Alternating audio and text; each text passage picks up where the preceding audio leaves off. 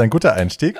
Und damit, danke lieber Paul, willkommen zurück zu einer weiteren Folge von Too Old to Die Young. Kultur un unter, heute vor allem unter und über der Gürtellinie mit Barbie Breakout, Paul Schulz und Tatjana Berlin. Hallo. Einen schönen guten Tag. Ihr habt Paul. schon alle einen Sitzen, ich auch.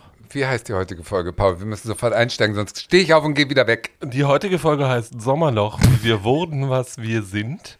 Ich kriege Angst. Und äh, beschäftigt sich mit unseren sexuellen Biografien. Und niemand hat danach gefragt. Wir dachten, wir machen das einfach mal. Ja, Das heißt, ähm, unsere sexuellen Erweckungen oder heißt das äh, bis heute? Naja, wir wollen schon wissen, wie das Elend zustande gekommen ist, das wir jetzt vor unseren Augen haben. Also wir fangen mit dem, wir fangen mit den ersten Malen an und enden vielleicht dann mit den letzten, wenn man sich daran erinnert. Ich weiß es nicht mehr. Ja, also an die letzten erinnere ich mich, aber an die ersten, das wird natürlich schwierig, weil die, hast- ich habe äh, ich alles verdrängt natürlich, weil es war fürchterlich. Gut, ich fange ich fang mal mit einer ganz einfachen Frage an. Wir starten mal nicht mit dem allerersten Mal, sondern mit einem, äh, weil wir spielen kein Spiel, sondern wir dachten irgendwie, wenn wir schon schmutzig werden, sind wir das auch von Anfang an. Wann habt ihr euch dann das erste Mal so richtig als Hure gefühlt? Barbie. Barbie. Alle gucken zu Barbie. Barbie. rude, rude. ähm, ich, kann, ich erinnere mich tatsächlich relativ genau. Äh, für mich ach, muss ich sagen, ist es immer, ähm, ist, für mich ist es dieser Moment, das Ende von Justify My Love, vom Justify My Love Video, wo sie den Gang runterläuft und sich in die Hand Ja. beißt und lachen muss, weil sie nicht glauben kann, was sie gerade gemacht hat. Das ist, das ist das Gefühl. So. Und yes, ähm, ich habe damals am Moritzplatz gewohnt. Das war, glaube ich, meine dritte oder vierte Wohnung in Berlin. Ähm, ich hatte meine erste lange Beziehung gerade hinter mich gebracht. Äh, wir waren über längeren Zeitraum haben wir, wir haben zusammengelebt in Köln. Also wir waren zusammen in Köln. Ich bin dann nach Berlin erst mir hinterhergekommen. Wir waren eigentlich getrennt, dann waren wir wieder zusammen, dann haben wir zusammengelebt. Das ging nicht. Ich bin ausgezogen. Das war dann auch sehr anstrengend. Und dann waren wir endlich getrennt. Und das war so die erste Zeit, wo ich dachte, so, Jetzt bin ich allein in Berlin, ich bin endlich frei, ich kann machen, was ich will. Äh, das Internet entwickelte sich gerade in eine Richtung, wo man, äh, da Gator war, glaube ich, relativ neu. Ich war einer der Leute mit noch einer dreistelligen Mitgliederzahl. Also ich war einer der ersten 999 Leute, die sich angemeldet hatten. Ja, und äh, da habe ich dann gedacht, Mensch, jetzt guckst du doch mal. Was die Was anderen hier so tausend so geht. machen. Und äh, habe dann ähm, ja, mir relativ häufig Herrenbesuche eingeladen, sagen wir es mal freundlich. Und ich erinnere mich an, an einen Tag, Entschuldigung, erinnere mich an einen Tag, da hatte ich äh, einen Typen gerade noch oben und der ging dann und in dem Moment, der ist gerade aus der Wohnungstür raus, klingelt es an der Tür und an der Gegensprechanlage, und ich gehe ran und er so, ja, hier ist der und der von Geromi und ich so, ach so. Ich dachte, du kommst nicht, weil du hast nicht mehr zurückgeschrieben. Nee, nee, ich bin nur äh, aufgehalten worden und ich hatte, weil der zu lange gebraucht hat, habe ich mir einen neuen bestellt. Der war gerade gegangen und jetzt war der dann also gekommen. Die sind sich im Treppenhaus noch begegnet, sind aneinander vorbeigelaufen. Ich kenne dich doch. Hm. Und ja, dann kam der andere Typ nach oben zu mir und packt mir die Hose hin, packt mir den Arm und sagt, Mensch, du bist ja schon geschmiert. Und ich so, mhm.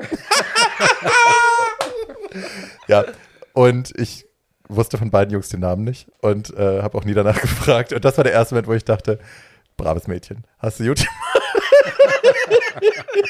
ja, und es folgte auf diesen, also gerade dieser Madonna, ich beiß mir die Hand Moment, äh, den habe ich natürlich noch hunderte Male erlebt in den Jahren danach. Äh, hunderte ist vielleicht übertrieben, aber dutzende Male.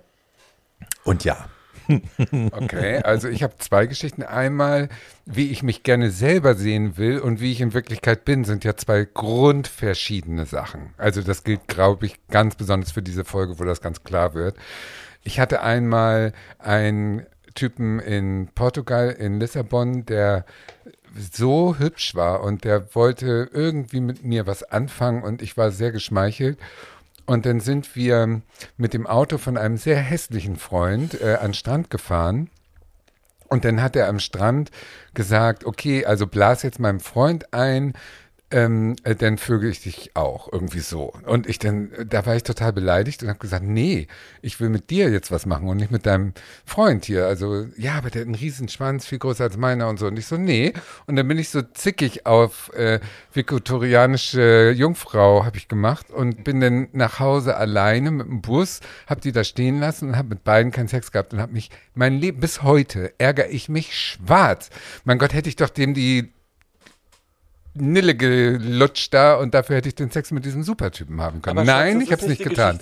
Doch, haben. ich fühlte mich wie eine benutzte, billige Hure, weil ich äh, entwürdigt wurde von diesem Typen, anstatt dass er mich nun so nimmt, wie ich bin. Das fand ich ganz entwürdigend. Und das zweite Mal, das war so im Kopf die Entwürdigung, weißt du, obwohl ich im Körper sauber geblieben bin. Und das andere Mal war, als ich ähm, auch Treppenhaus ist das Stichwort gewesen für die Geschichte, dass ein äh, Typ mit mir ähm, bei ihm, wir hatten super Sex und dann plötzlich äh, klingelt es oder was auch immer und dann stand dessen Freund vor der Tür und ich musste ganz schnell meine Sachen und nackt im Treppenhaus ein Stockwerk höher gehen und da warten, bis der Gatte nun in die Wohnung kam und mich da anziehen und wieder rausschleichen und da fühlte mich auch, also ich mich sehr äh, benutzt in dem Sinne, dass ich das aber auch irgendwie toll fand. Also es war dann schon positiver besetzt. So, habe ich das falsch verstanden, die Geschichte? Nein, nein, das war jetzt sehr schön, danke. Also, äh, äh, äh, Entschuldigung. Ähm, m- meine Geschichte ist sehr einfach. Ich bin mal zu einem Geburtstag eines wirklich guten Freundes, Entschuldigung, ich glaube, derjenige weiß, wer er ist, äh, vier Stunden zu spät gekommen, weil ich auf dem Weg dahin zwei Typen aufgerissen habe und noch mit denen nach Hause gegangen bin. Und ähm, dann ähm, sagen wir mal freundlich, in dem Moment, wo sie mir innerhalb von drei Minuten die eine Seite tropfte noch, die andere Seite tropfte dann wieder äh, ins Gesicht gekommen sind, äh, äh, lag ich kurz in diesem Bett und dachte, ich müsste mich jetzt eigentlich erbärmlich fühlen, aber ich fühle mich großartig. ähm, und dann bin ich mit relativ ungewaschenem Gesicht, muss ich gestehen, auf diese Geburtstagsparty gegangen. Ähm, und äh, wurde dann die ganze Zeit gefragt, warum ich für meine Verhältnisse so ungewöhnlich gute Laune hätte, obwohl Warum ich du so ungewöhnlich gut riechst. obwohl ich, so, obwohl ich doch so zu spät gekommen bin und alle irgendwie ein bisschen stinkig auf mich waren und ich die ganze Zeit da gesessen habe und gegrinst habe wie ein Honigkuchenpferd. Ähm, und äh, ich habe das ähm, demjenigen, den es betraf, zu dessen Geburtstagsparty ich zu spät gekommen bin, dann auch irgendwann gestanden. Ähm, und der hat dann gesagt, das wäre das schönste Geburtstagsgeschenk, was ihm je irgendjemand gemacht hätte, dass ihn das irgendwie so und warum ich das nicht gleich gesagt hätte und das wäre doch so nett und so. Und dann dachte ich auch irgendwie, das würden dir Leute auch nur in Berlin sagen, in jeder anderen in Stadt würden dir, irgendwie würden dir Leute sagen irgendwie so, warum bist du vier Stunden zu spät gekommen? Und dann würdest du sagen, because I was a whore. Äh, und dann würden Leute in jeder anderen Stadt sagen, yes, because you're a whore. Und in Berlin sagen Leute, warum hast du das denn Applaus. nicht gleich gesagt? Das ist doch total verständlich. Das stimmt leider, das ist wahr. Wäre ich in Berlin groß geworden, hätte ich höchstwahrscheinlich auch weniger Probleme mit meiner erwachenden Sexualität gehabt, als wenn du auf einem Dorf mit 500 Leuten groß wirst und äh, alles relativ schwierig ist, wenn du da als schwuler Junge aufwächst und äh, deine Sexualität auch nicht jetzt gewünscht äh, erweckt werden soll und du wirklich da versuchen musst, mit allen möglichen Tricks irgendwie an den einen oder anderen Schwanz zu kommen. Das war alles Erzähl doch mal, Tatjana. Ach, das war alles schwierig, Leute. Man, man, ähm, wann habe ich denn gewusst? Vielleicht so mit, also okay, mit sieben habe ich äh, Marilyn Monroe gesehen und wusste, die finde ich toll. Da war eigentlich alles klar gewesen. Ne? Da weiß man schon, man ist schwul eigentlich, wenn man so ein Frauenbild toll findet. Aber nein, hat natürlich keiner gemerkt, ich auch nicht. Dann Ben Hur elfmal geguckt. Das ist auch ein relativ sicheres Indiz. Und dann hast du aber nur so Sachen gehabt. Also dann habe ich bei meinem äh, Klassenkameraden geschlafen. Da war ich so elf oder zwölf, würde ich sagen. Vielleicht war es das erste Mal, dass ich äh, Sex hatte, aber das war dann so dieses gegenseitige Masturbieren mit Licht aus äh, und schwersten Schuldgefühlen am nächsten Morgen. Also das war so das erste Mal, dass ich mich erinnere, dass ich mit jemandem Sex hatte, glaube ich. Und dann so ein anderes äh, schreckliches Geschleuder da aus dem Dorf, auch so ein Nachbarjunge, so ein Horrortyp. Den habe ich dann dazu genötigt, irgendwie auf der Kuhwiese, also weiter draußen vom Dorf. Komm, wir ziehen uns jetzt mal nackt aus und laufen einmal um die Wiese gemeinsam, damit ich den wenigstens mal nackt sehe. Und dann haben wir uns da ausgezogen und sind einmal um die Wiese und haben uns daran erfreut, uns alt warst irgendwie, du da? ja, vielleicht so zwölf oder so. Ne, und das waren so, außer der, das, also es gab ja sonst nur den Otto-Katalog. Ich glaube nicht, dass ich irgendwie groß äh, schwule ähm, Impulse hatte. Ich kann kind. den Otto-Katalog schlagen. Soll ich?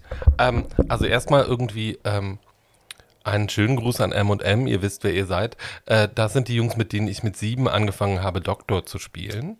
Ähm, und das haben wir so lange gemacht, bis einer von uns äh, äh, gerissen ist. Äh, nein, äh, sondern es, es war ja wirklich Doktorspielen. Also es musste schon irgendwie medizinisch und untersuchend sein. Ähm, und äh, das haben wir so lange gemacht, bis äh, einer von uns einen Stock in eine Körperöffnung gerammt bekam, die da Das nicht, bei uns auch. an der da nicht reingehörte. Und äh, das äh, haben wir dann gelassen, äh, was ich sehr schade fand. Aber ähm, und äh, also mein erstes Masturbationsmaterial, weil ich komme ja aus dem Osten und äh, wir hatten ja nichts und es gab ja kein Internet und keine Pornografie und die Sat1-Filme waren später. Aber mein erstes Masturbationsmaterial mit 10 oder 11 war das Lexikon der Antike. Weil da waren lauter. Streber. ja, wie gesagt, es war ein bisschen schwierig, weil du musstest dir ja suchen, suchen und da waren lauter sehr weiße, sehr stille, sehr nackte, sehr schöne äh, junge Männer drin. Äh, und deswegen habe ich mich damit viel beschäftigt, was dazu führt, dass ich heute sehr genau über die, über alle, äh, über alle Aspekte der griechischen Antike Bescheid weiß. Und ähm, dass ich irgendwie, bis ich ungefähr 30 war, nicht unter den Linden spazieren gehen konnte, ohne, ohne meinen Harten zu kriegen, wenn ich diese Statuen angestarrt habe. Okay, ein frühprägendes Ereignis. Barbie? ähm, bei mir. Also wir hatten, ich hatte äh, gute Freunde und wir haben auch wild Doktor gespielt. Ich hatte damals schon deutlich mehr Interesse daran als die Jungs um mich herum, was dazu führte, dass man die auch immer so ein bisschen überredet hat, was einem, ich hatte das Erlebnis, habe ich schon mal erzählt, dass mir das von einer Frau, die mich interviewt hat, mal so als äh, sexuelle Übergriffigkeit ausgelegt wurde, wo ich auch echt, also brüskiert war, weil, ne, ich meine, in dem Alter, wir experimentieren ja alle und wir überreden, man überredet sich gegenseitig Dinge zu tun, um auch die Hemmschwelle des anderen, ne, die gelernten Hemmschwellen irgendwie abzulegen und so. Es war ja nie übergriffig in dem Sinne, dass die Sachen gemacht haben, die sie nicht machen wollten, aber naja. Ähm, nee, also wir hatten wilde Doktorspiele. Äh, einer, ich habe einmal die Bauchdecke mit einer Glühbirne verbrannt, weil wir auch so, wir spielen Doktor, ich muss da mal so, ein, äh, so einen Ultraschall machen und ich habe halt so eine Glühbirne genommen von so einer Lampe und war so, Ultraschall, Ultraschall, Ultraschall und plötzlich hatte er eine Brandblase auf dem Bauch. Also, mm, sorry. Ja, nee, aber wir haben da auch, äh, es gab dann auch Penetration und äh, mehreres wildes Wichsen und so, das war aber alles immer nicht so richtig gut. Ähm, mein erstes Ding, wo ich so, also erfolgreich onaniert habe, möchte ich sagen, ähm, war tatsächlich Nancy Friday. Meine Mutter hatte damals, äh, Nancy Friday war eine Sexualtherapeutin aus Amerika, die äh, ein Buch verfasst hat, die sexuellen Fantasien der Männer. Das gab es auch die sexuellen Fantasien der Frauen, lalala. Das waren gebündelte, anonyme Fantasien von Menschen, die sie anonym abgegeben haben und sie hat die einfach unkommentiert in, Kat in Kapitel unterteilt und in ihr Buch gepackt. Es war purer Porno, verkaufte sich aber eben als äh, Sexualtherapie. Wahnsinnig erfolgreich dadurch und meine Mutter hatte das. Und das habe ich mir immer ausgeliehen und habe dann äh, eben vor allem das, die Kapitel Homosexualität und Bisexualität habe ich eben immer wieder gelesen und studiert. Und äh, ja, Erfolgreich. sehr erfolgreich. Ich war eine gute Schülerin und ja, da habe ich äh, sehr viele Stunden mit verbracht. Und dann war es vor allem das Schwimmbad bei uns. Also es gab, meine Eltern waren ja getrennt, mein Vater wohnt in Bad Nauheim und wir sind dann, da gab es das User Wellenbad und da sind wir immer am Wochenende hin, wenn wir bei meinem Vater waren. Und da gab es große Löcher in den Kabinen. Ich habe das damals nicht verstanden, warum die da sind. Mittlerweile weiß ich, das waren Glory Holes. Äh, und da konnte man gut gucken. Ich habe voyeuristisch auch immer in die anderen Kabinen geschaut. Da war ich sehr jung, also ich war noch, glaube ich, keine zehn oder knapp drüber. Ähm, da wurden aber auch Sachen durchgeschoben, womit ich dann nicht klargekommen bin. Also wenn dann erwachsene Männer geguckt Hände? haben, genau, wenn erwachsene Männer, Nasen, wenn erwachsene Männer dann geguckt haben, auf der anderen Seite ist ein Kind und ich schiebe da jetzt mal was durch. Aus heutiger Sicht liest man das auch ganz anders. Damals habe ich gedacht, uh, nein, das ist mir zu viel, das kann ich nicht. Aber ja, Schwimmbad ist für mich heute, glaube ich, immer noch dieser Chlorgeruch und so, das verbinde ich immer noch mit sehr viel sexuellen Dingen. Ähm, habe aber, glaube ich, nie wirklich Sex im Schwimmbad gehabt. Also das ist ganz spannend, weil ich verbinde, für mich ist Wasser ja, ähm, also äh, ich war auch ein guter Schwimmer, aber das hatte was damit zu tun, dass wir am FKK-Strand groß geworden sind. Ähm, und für mich sind Strände und Schwimmbäder keine erotischen Orte.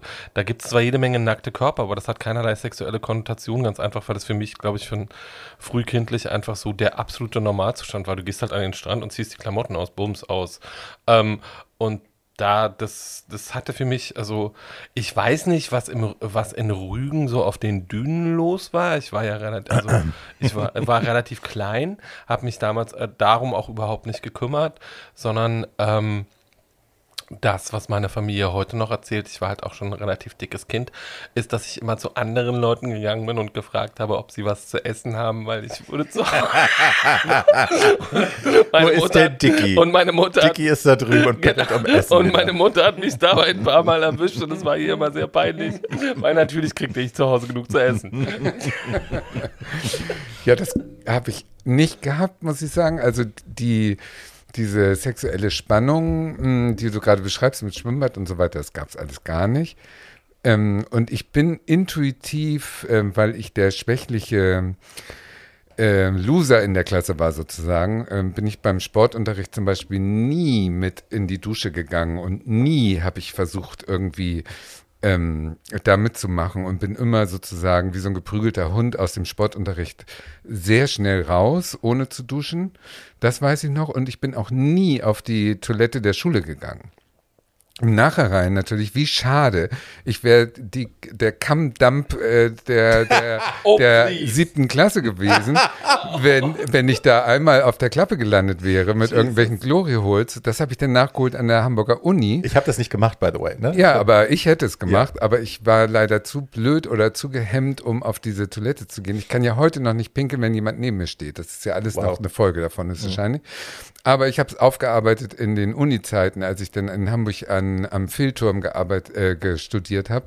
Da habe ich den im Prinzip von 14 Semester habe ich sieben Semester im Untergeschoss auf der Klappe verbracht, wo 14, äh, nee, sieben oder acht, ähm, zehn Kabinen nebeneinander waren und du konntest von der ersten bis zur letzten durchgucken, weil die alle nur Glory Holes hatten und es war nur frequentiert von allen Studenten dieser Welt und ich habe da gelebt. Also das war sozusagen, da habe ich aufgeholt. Ne? Biedere Wasser sind tief. Da war es dann schon wieder, da schmutzig. war ich dann schon wieder in Form. Also das war alles wieder gut. Aber die Jahre bis dahin, also ich sage mal so bis 18, 19, waren ein Jammertal. Also da Wann ich ihr denn den ersten guten Sex? Also ich weiß nicht mehr konkret den ersten guten Sex, aber ich weiß, dass ich in diesen Jahren eben ohne, also mit null Selbstbewusstsein unter dem Gefühl zu dünn, zu blass, zu langweilig, scheiß Frisur, äh, nichts Originelles im Hintergrund, mit diesem ganzen äh, Unbewusstsein sozusagen, was ich mit mir rumgeschleppt habe, habe ich mich nie attraktiv gefühlt. Und irgendwann in Hamburg gab es eine äh, eine Party und da hat mich ein, ein Tourist äh, angemacht im Prinzip und äh, das war so ein Brasilianer mit Rasta. Und wir waren ja beide 18, 19, 20, irgendwas in dem Dreh. Und der ist mit zu mir gekommen nach Billstedt. Ich habe in Billstedt gewohnt. Billstedt ist mindestens, also mit der Bahn noch eine halbe Stunde wieder raus aus der Stadt. Und das war meine erste eigene Wohnung. Und ich weiß noch, wie der da, wie ich morgens aufwachte. Und der Sex war gut, nehme ich an. Und äh, der schlief also neben mir. Und dem lief so grüner Schleim aus dem Mund beim Schlafen, weißt du, oder aus der Ew. Nase oder was auch immer. Und ich habe den fasziniert die ganzen Morgen beobachtet beim Schlafen.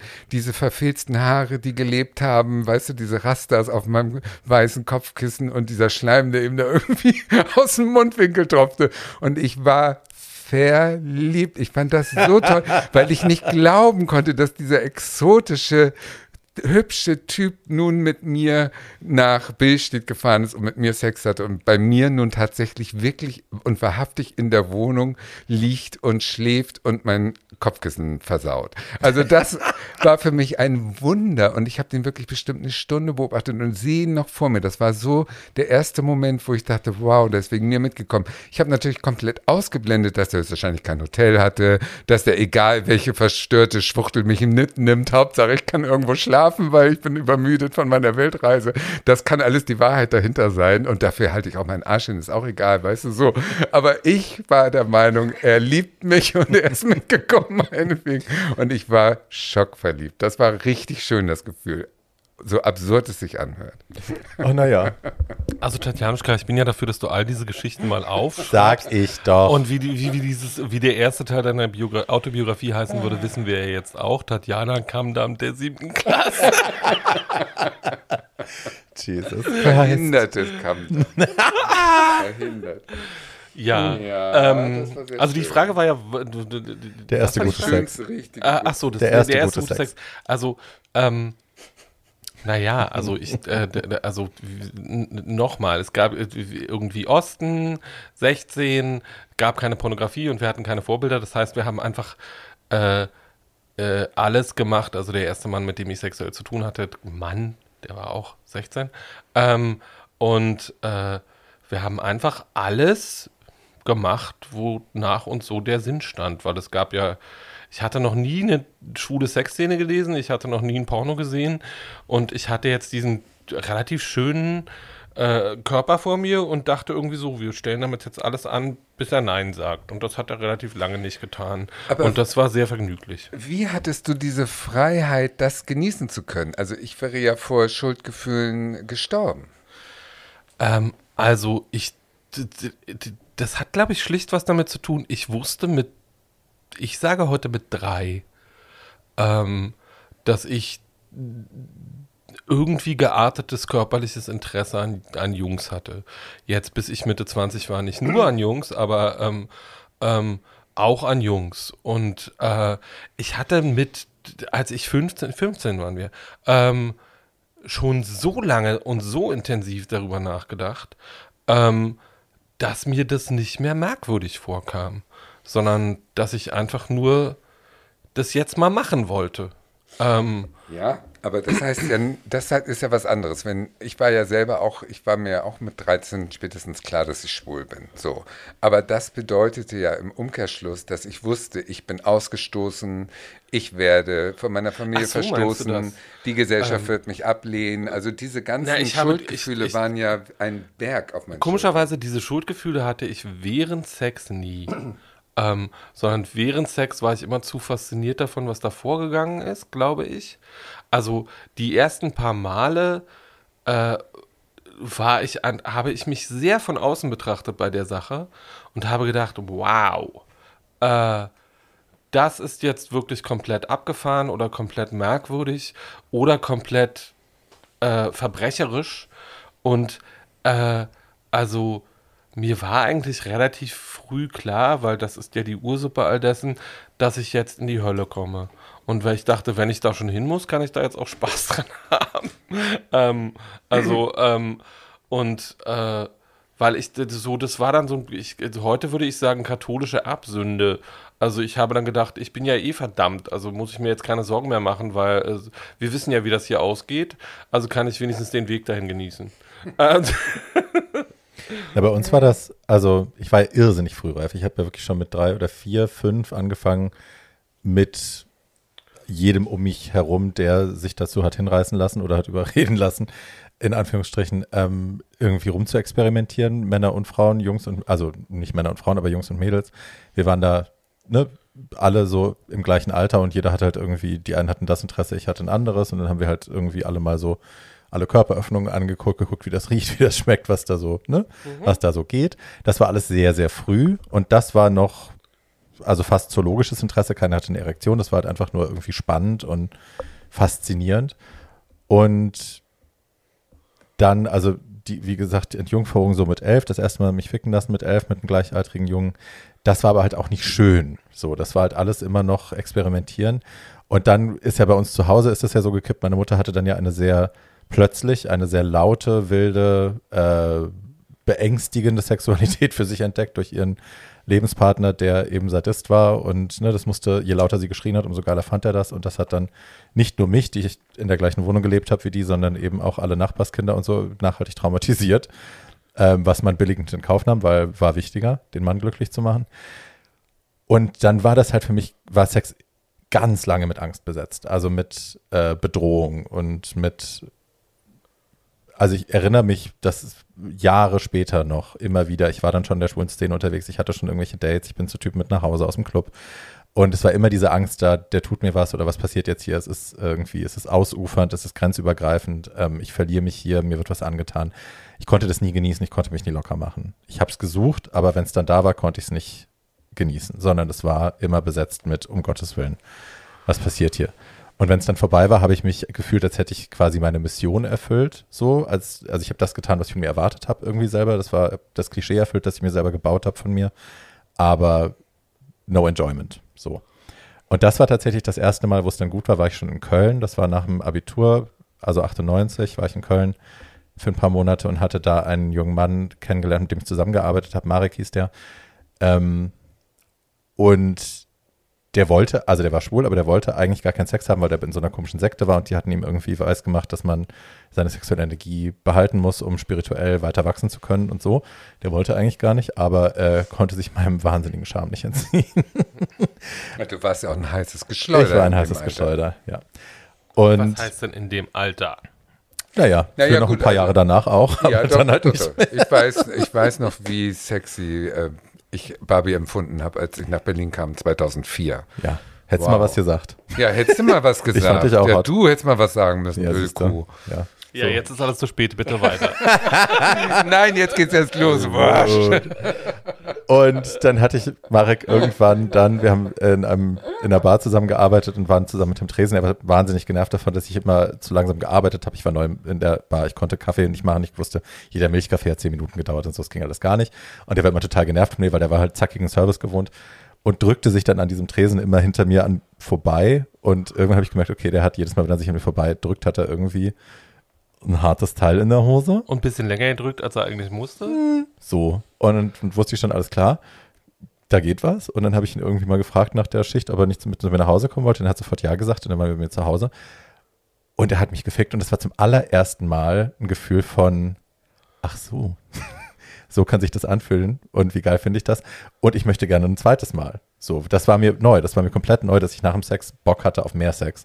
Sondern es war halt immer sonst so uh, schnell fertig und ich habe es überstanden, ich lebe noch und diesmal war es anders. Und ähm, ja, das war das erste Mal. Da Aber es ist spannend, ne? mit elf das erste Mal, mit 20 das erste Mal gut. Aber erklär mir, also Absurd. ich muss mal kurz nachfragen, weil ich das wirklich nicht verstehe. Ähm, warum macht man das nochmal, wenn es nicht wenigstens irgendwie interessant oder ansatzweise befriedigend war? Bestätigung. Interessant war es ja. Naja, es war, ich hatte ein Bild von mir entworfen, dem ich gerecht werden wollte. Ich hatte mir eine Persönlichkeit überlegt, für mich auch geprägt durch die Bücher, die ich gelesen habe, die Filme, die ich gesehen habe. Schwul sein hieß für mich auch ausufern, sexuell zu sein. Und damit wollte ich lieber früher anfangen als später. Ich wollte auch Drogen nehmen. Das war halt auch was, was ich gelernt hatte. Durch Bücher, durch Filme, durch hm. Und ich habe das halt dann in die Tat umgesetzt, bevor ich dazu eigentlich bereit gewesen wäre. Ich habe ähm, mich Sachen ausgesetzt, weil ich dachte, das ist jetzt, da musst du hin, that's the way.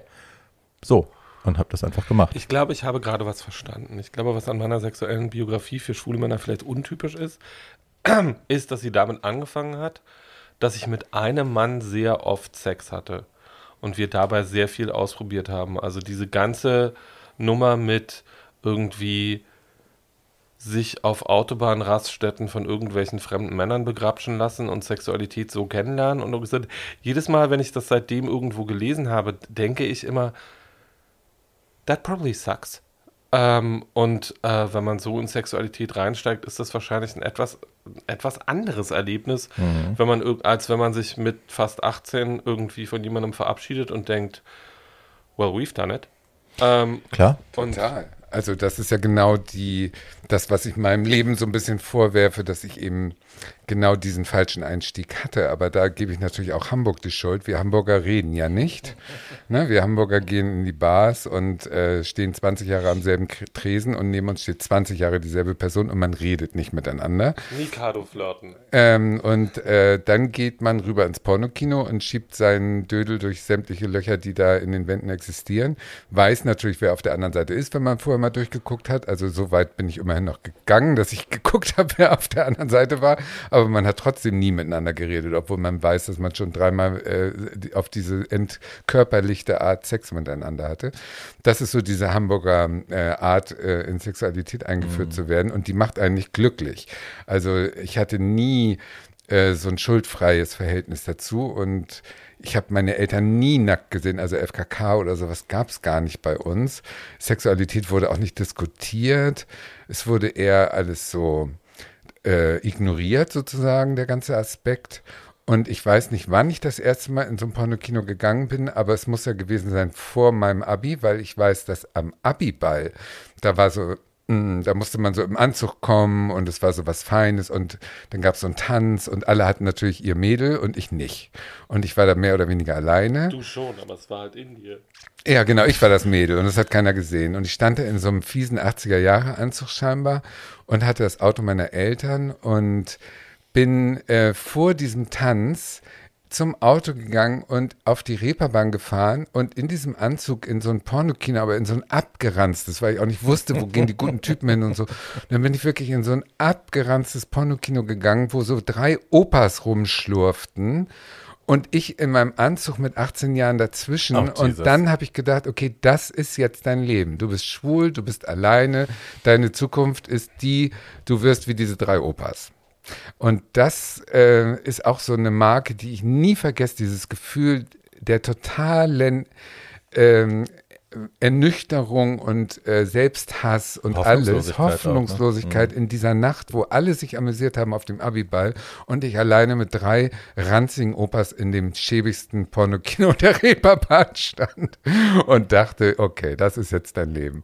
Und wie ich aus der Nummer überhaupt jemals wieder rauskommen konnte, das ist ja das große Mysterium. Da mhm. möchte ich ja wirklich mal wissen, was mich da befähigt hat, welche Resilienz hatte ich noch in mir, irgendwann zu sagen, äh, ich bin nicht das Problem, sondern ihr und ich bin so, wie ich bin und dann angefangen habe, fröhlich mehr oder weniger fröhlich die, ähm, die Menschheit zu verführen und guten Sex zu haben, was ich ja dann irgendwie hatte. Äh, ne? Ich erinnere mich jetzt nicht an ein freudloses Sexualleben ab 20, aber bis dahin war es richtig schrecklich. Hm. Und ähm, ja, irgendwie hat's dann, habe ich die Kurve gekriegt, aber durch wen? Also ich habe auch jetzt nicht groß Erinnerungen an glückliche Liebesgeschichten, weil ich war immer unglücklich über Jahre verliebt in eine Person und habe mich da so reingesteigert und habe auch immer die natürlich genommen, in die ich mich verlieb, die so in der sozialen, hm, wie soll ich sagen, in der, in der schwulen sozialen Stufe so weit über mir waren, so die Szenehelden und so weiter, weißt du, also die, die alle wollten oder so, die ich nie hätte kriegen können und habe mich da zum Horst gemacht. Also ganz, ganz schlimm. Na, wenn ich an Olli, ich meine, dieser furchtbare den es ja immer noch gibt, wenn er zuhört, ja, Arschloch. Ähm, der, ich schneide das sowieso der raus. Nee, lass es drin, ruhig, kannst alles drin lassen. Der war ja DJ und ich habe mich so in den verliebt und weil der so genau das Gegenteil war. Der war jung, naiv, eine Gehirnzelle, Riesenschwanz, völlig befreit von allen Sorgen und der hat so sein Leben im Moment gelebt und äh, ich stand wirklich so mit vom DJ-Pult, hab mit, hab mit einer Rose denn morgens, hab gewartet, bis er fertig war um 7.30 Uhr, hab ihn zum Frühstück eingeladen. Und, so. und, er hat sich totgelacht natürlich über dieses Landei, was da immer auf ihn gewartet oh. hat. Hat sich natürlich immer zum Frühstück einladen lassen und so, weißt Und der war völlig, der war, der war mir um Lichtjahre voraus, was das schwule oh. Leben angeht. Ne? Aber ich war da wirklich so mit Kuhaugen vor diesem DJ-Pult, Nacht für Nacht, jedes Wochenende. Ich möchte gerne in der Zeit zurückreisen und dir eine Rose schenken und ja. dich zum Frühstück ja, einladen. Ja, es war einfach so. Oh. Ich, ich habe mich so zum Opfer gemacht, dass das alle natürlich gespürt haben, dass da so ein Opfer steht und das haben sie alle ausgenutzt. Also ich kann dem Bösen, dem netten gar nicht übel nehmen, dass er mich natürlich schamlos ausgenutzt hat, bis aufs letzte Hemd nachher, weil ich dieses Opfer so äh, in mir hatte, dass es jeder natürlich gemerkt hat. Das ist aber doch eh, also ich weiß nicht, wie das bei euch war, bei uns war das, weil Internat wahrscheinlich noch mal ein bisschen konzentrierter, aber das hab, ich habe das ja vorher auf der, auf der äh, Staatsschule nicht anders betrieben. Dieses, ich meine, ne, man ist halt, if you're the only gay in the village and you already know und alle anderen um dich rum sind heterosexuell, ist natürlich verliebst du dich in irgendwelche Hetentypen, bevor du dann irgendwann mal Access hast zu Schwulen. Dieses Leiden, dieses jahrelange Leiden, in den Klassen Superstar verliebt ja, zu sein oder ja. in den Basketballstar oder in ne, den heißesten Typen von der Schule ja. irgendwie und das Schicksal zu teilen mit acht Mädchen wahrscheinlich. Und ich, also ich erinnere mich, ich hatte einen Typen, Felix, auf dem Internat, der war, ich meine, der war halt wirklich auch ein Gott. So, und ich war wahnsinnig in verliebt. Der war eine Milchsemmel, was Persönlichkeit angeht. Also da war nicht viel und so. Und der wusste auch genau Bescheid, dass ich ganz schön den verknallt bin. Und der hat das auch, hat, ne, der mochte die Aufmerksamkeit. Und ich weiß noch, dass ich irgendwann mich einer Freundin anvertraut habe. Irgendwie, es gab eine Szene, wo ich dachte, uh, ich glaube, jetzt ist was passiert und wir hatten Blickkontakt und da ist was passiert. Und ich dachte so, ja, und habe mir das im Vertrauen erzählt. Und ich sage, ich glaube, jetzt ist es passiert. Ich glaube, jetzt haben wir uns angenähert und da ist jetzt der Funke und ich glaube, nächste Woche, wer weiß. Und so. Und sie lächelt nur so und nickt so und eine Woche später waren sie zusammen. Also das lief da schon und so. Sie wusste natürlich genau Bescheid und hat sich innerlich wahrscheinlich bepisst vor Lachen und ich werde es nie vergessen, diese Demütigung ja. dann auch zu sehen. Ah, okay. Und ihr lacht natürlich jetzt alle über mich.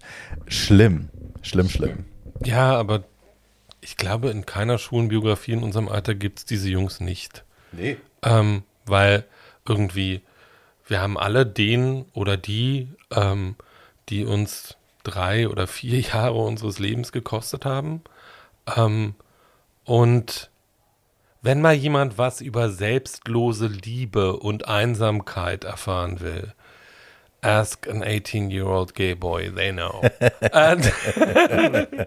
ähm, und also und aber irgendwie so ich also die Person, die ich in den Beziehungen in, in, beim, in meiner Geschichte am meisten befunde, ist meine Freundin, die sich das wieder und wieder und wieder und wieder und wieder angehört haben und mit einer Engelsgeduld und viel Liebe zu mir und die aber natürlich auch nicht wussten, wie man das jetzt besser macht, sondern nur wussten, äh, es gibt ja keinen Ausweg. Also ich meine, was willst du auch als Freundin, die das miterlebt, was willst du da sagen?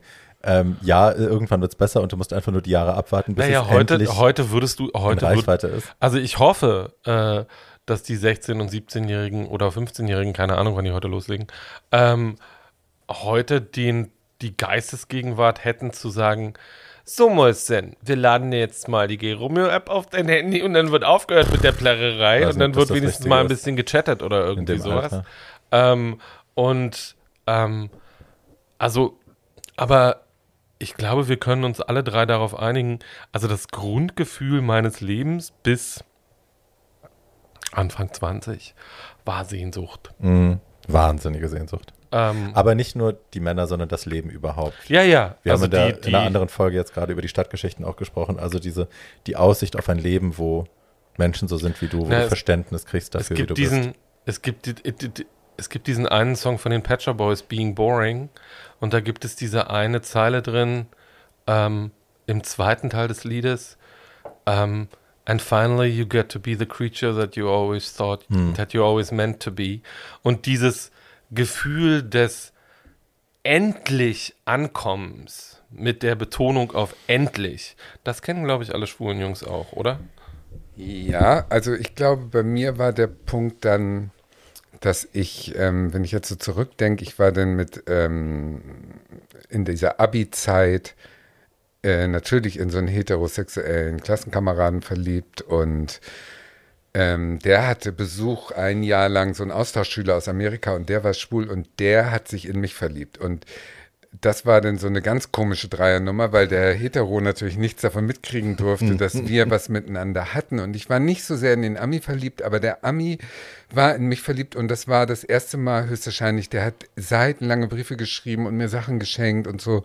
Und ähm, ich habe vorher nie, ich habe ja immer sozusagen nicht, ich wurde nicht zurückgeliebt. Ich habe ja bis dahin immer mhm. nur jemanden so angeschwärmt oder war verliebt oder hab geliebt, aber es kam nie eine, eine befriedigende Antwort. Und der Sex in dieser, ähm, in diesen Pornokinos und so war ja schäbig. Also das ist ja bis heute schäbig. Und, und ähm, das ist ja nicht die Antwort. Und die Antwort war höchstwahrscheinlich, dass mich einer zurückgeliebt hat und ich dadurch ein Selbstbewusstsein gekriegt habe, was ich vorher nicht hatte. Und das konntest du annehmen? nee. Ich habe ihn, äh, ich ihn im Prinzip schlecht behandelt. Same. Ja. Zwei Freunde gehabt, bevor ich versichert bin, René und Marc. Und beide, also sterbensverliebt in mich, sterbensverliebt. Ja. Auch lange Briefe, Zeichnungen, ja, Träume für die Zukunft und so.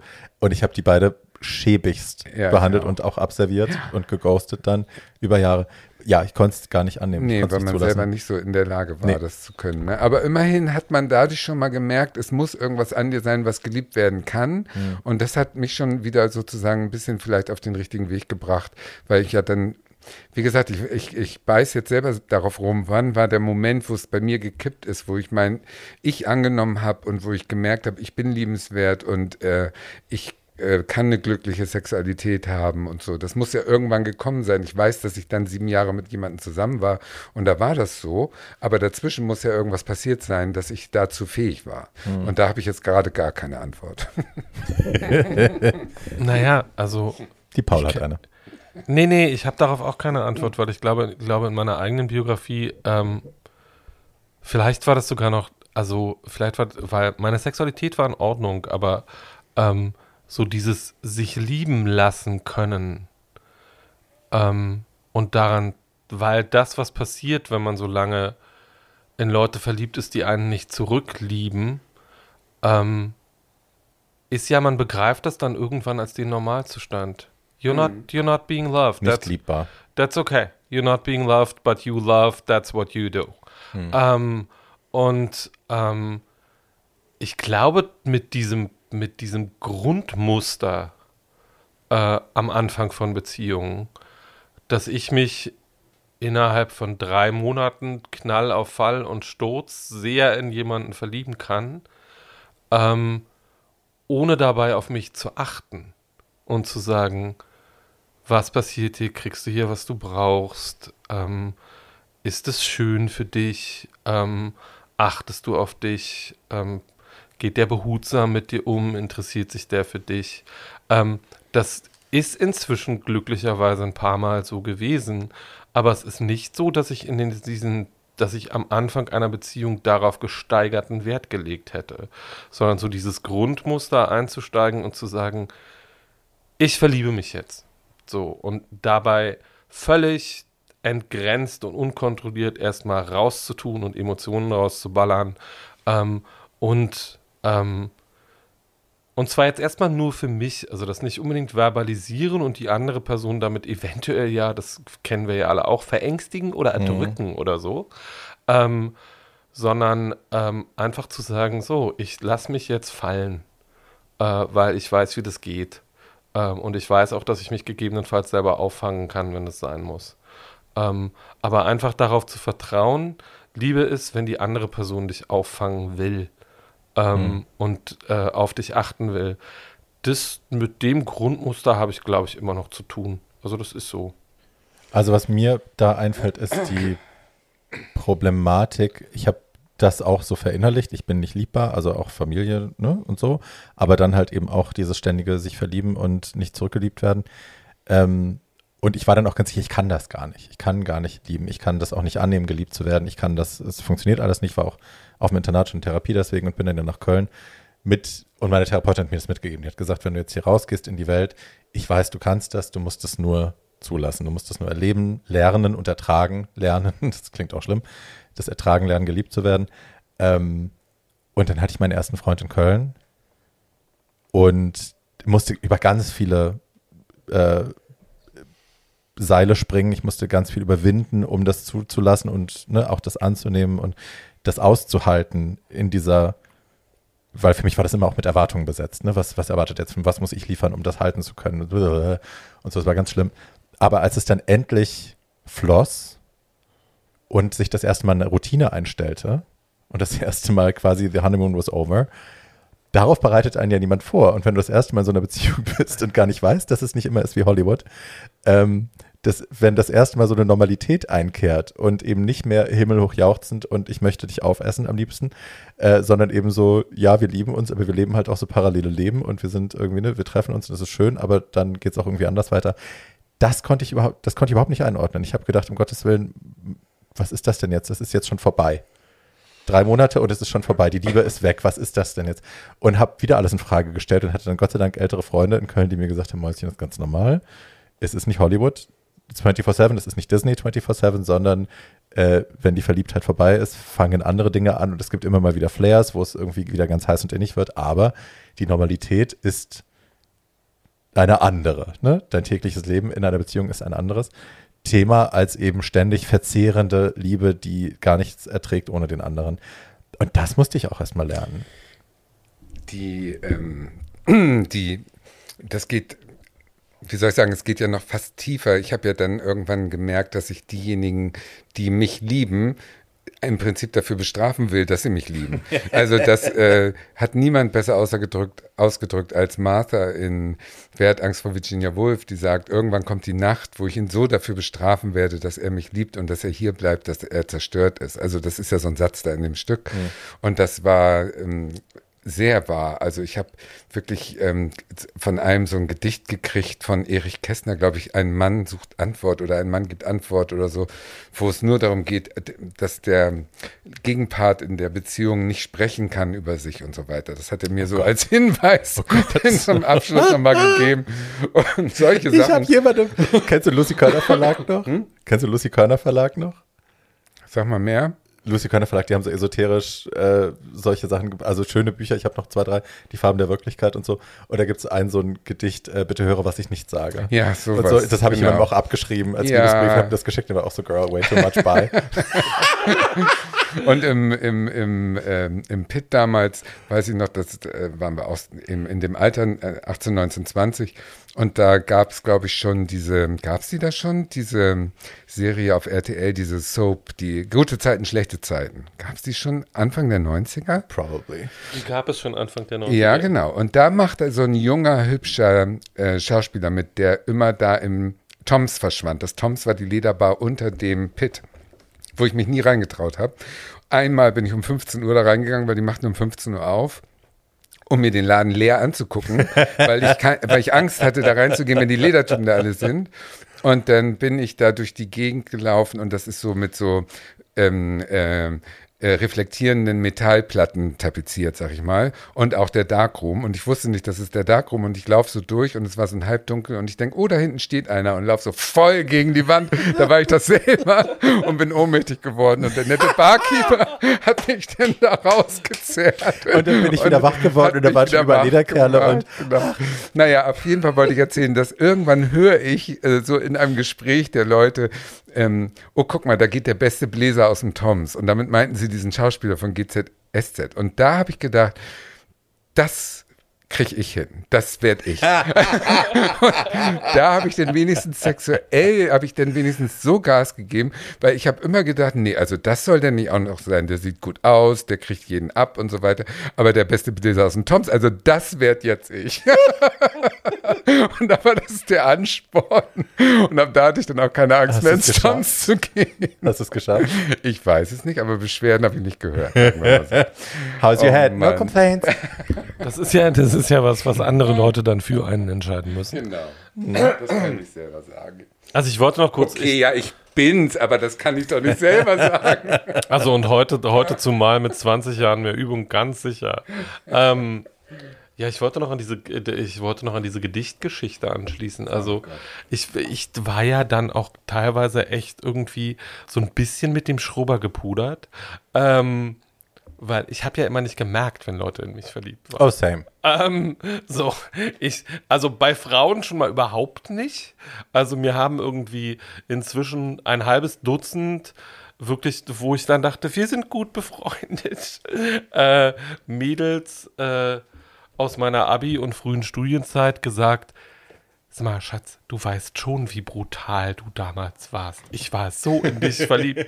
Und ich dachte, und ich stehe heute noch irgendwie 20 Jahre später irgendwie full of the sweetest ignorance äh, davor und sagte, what? Äh, davon habe ich überhaupt nichts mitbekommen. Und jetzt mal zu sehen, welche Trümmer man im Leben von anderen Leuten hinterlassen mhm. hatte, das ist nicht schön. Mhm. Und äh, um da anzuschließen, sich nicht lieben lassen zu können. Mir hat mal jemand den äh, der aus heutiger Sicht betrachtet der Prinz war, äh, den ich aber überhaupt nicht so wahrnehmen konnte damals. Ähm, es gibt ein wunderschönes Gedicht von Walt Whitman, Whoever you are holding me now in hands. Ähm, wer immer du bist, der mich jetzt in Händen hält, heißt es auf Deutsch. Und das hat mir diese Person mal auf den Anrufbeantworter gelesen. Und meine Grundreaktion darauf war nicht, dieser Mann liebt mich, sondern meine Grundreaktion darauf war, what?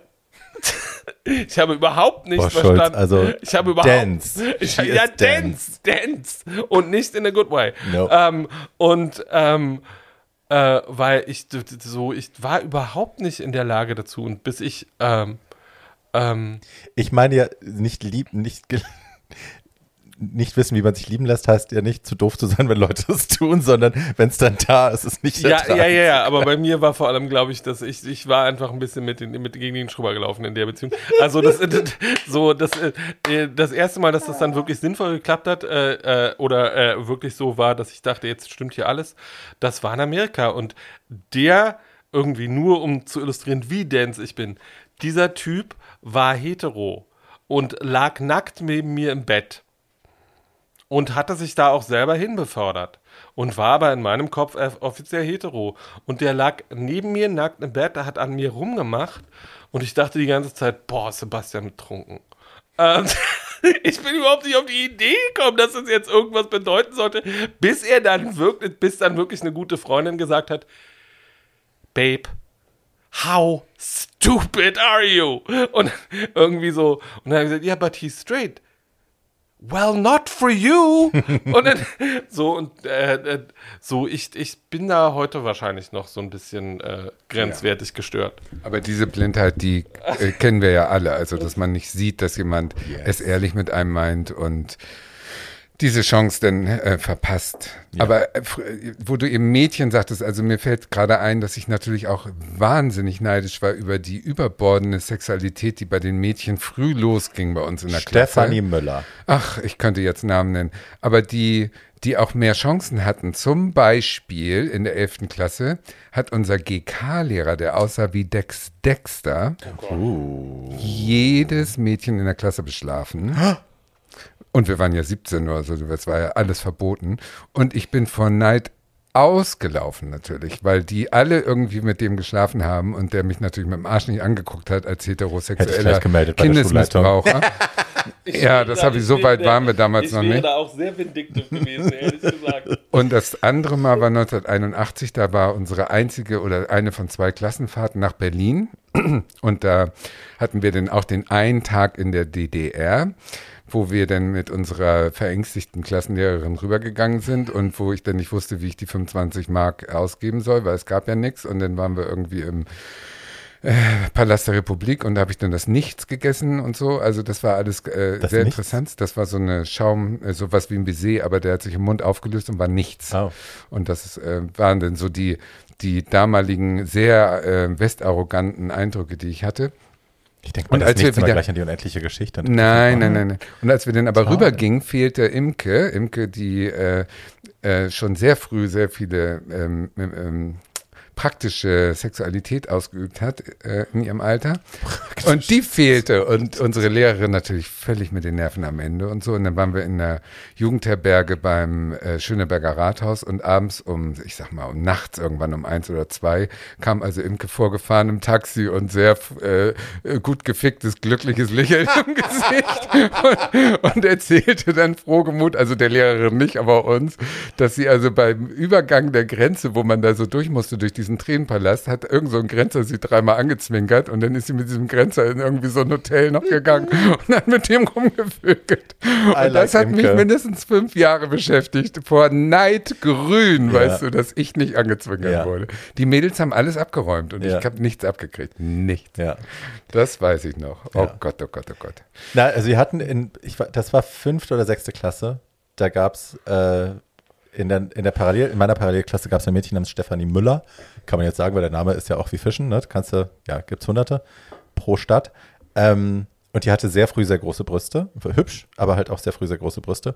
Und alle Jungs, alle aus allen Klassen waren heiß auf Stefanie Müller. Und das Lustige ist, die hatte auch so ein bisschen was Marilyn-haftes schon, weil die war sich dieser Aufmerksamkeit sehr bewusst. Die hat die auch für sich genutzt, wenn sie das wollte. Aber das kam mit dem Preis. Also sie hat mir das irgendwie, ich war natürlich auch irgendwie in die verliebt, weil ich eigentlich sie sein wollte so.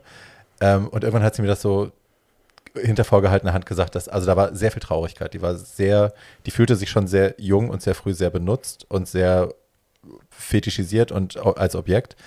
Ähm, und das hat mich damals schon beschäftigt, dass ich dachte, ja, also klar wäre ich gerne du jetzt gerade und klar hätte ich gerne alle Jungs, ähm, ne, die mir hinterher hecheln, aber gleichzeitig sehe ich eben auch, oh Scheiße, das ist gar nicht schön.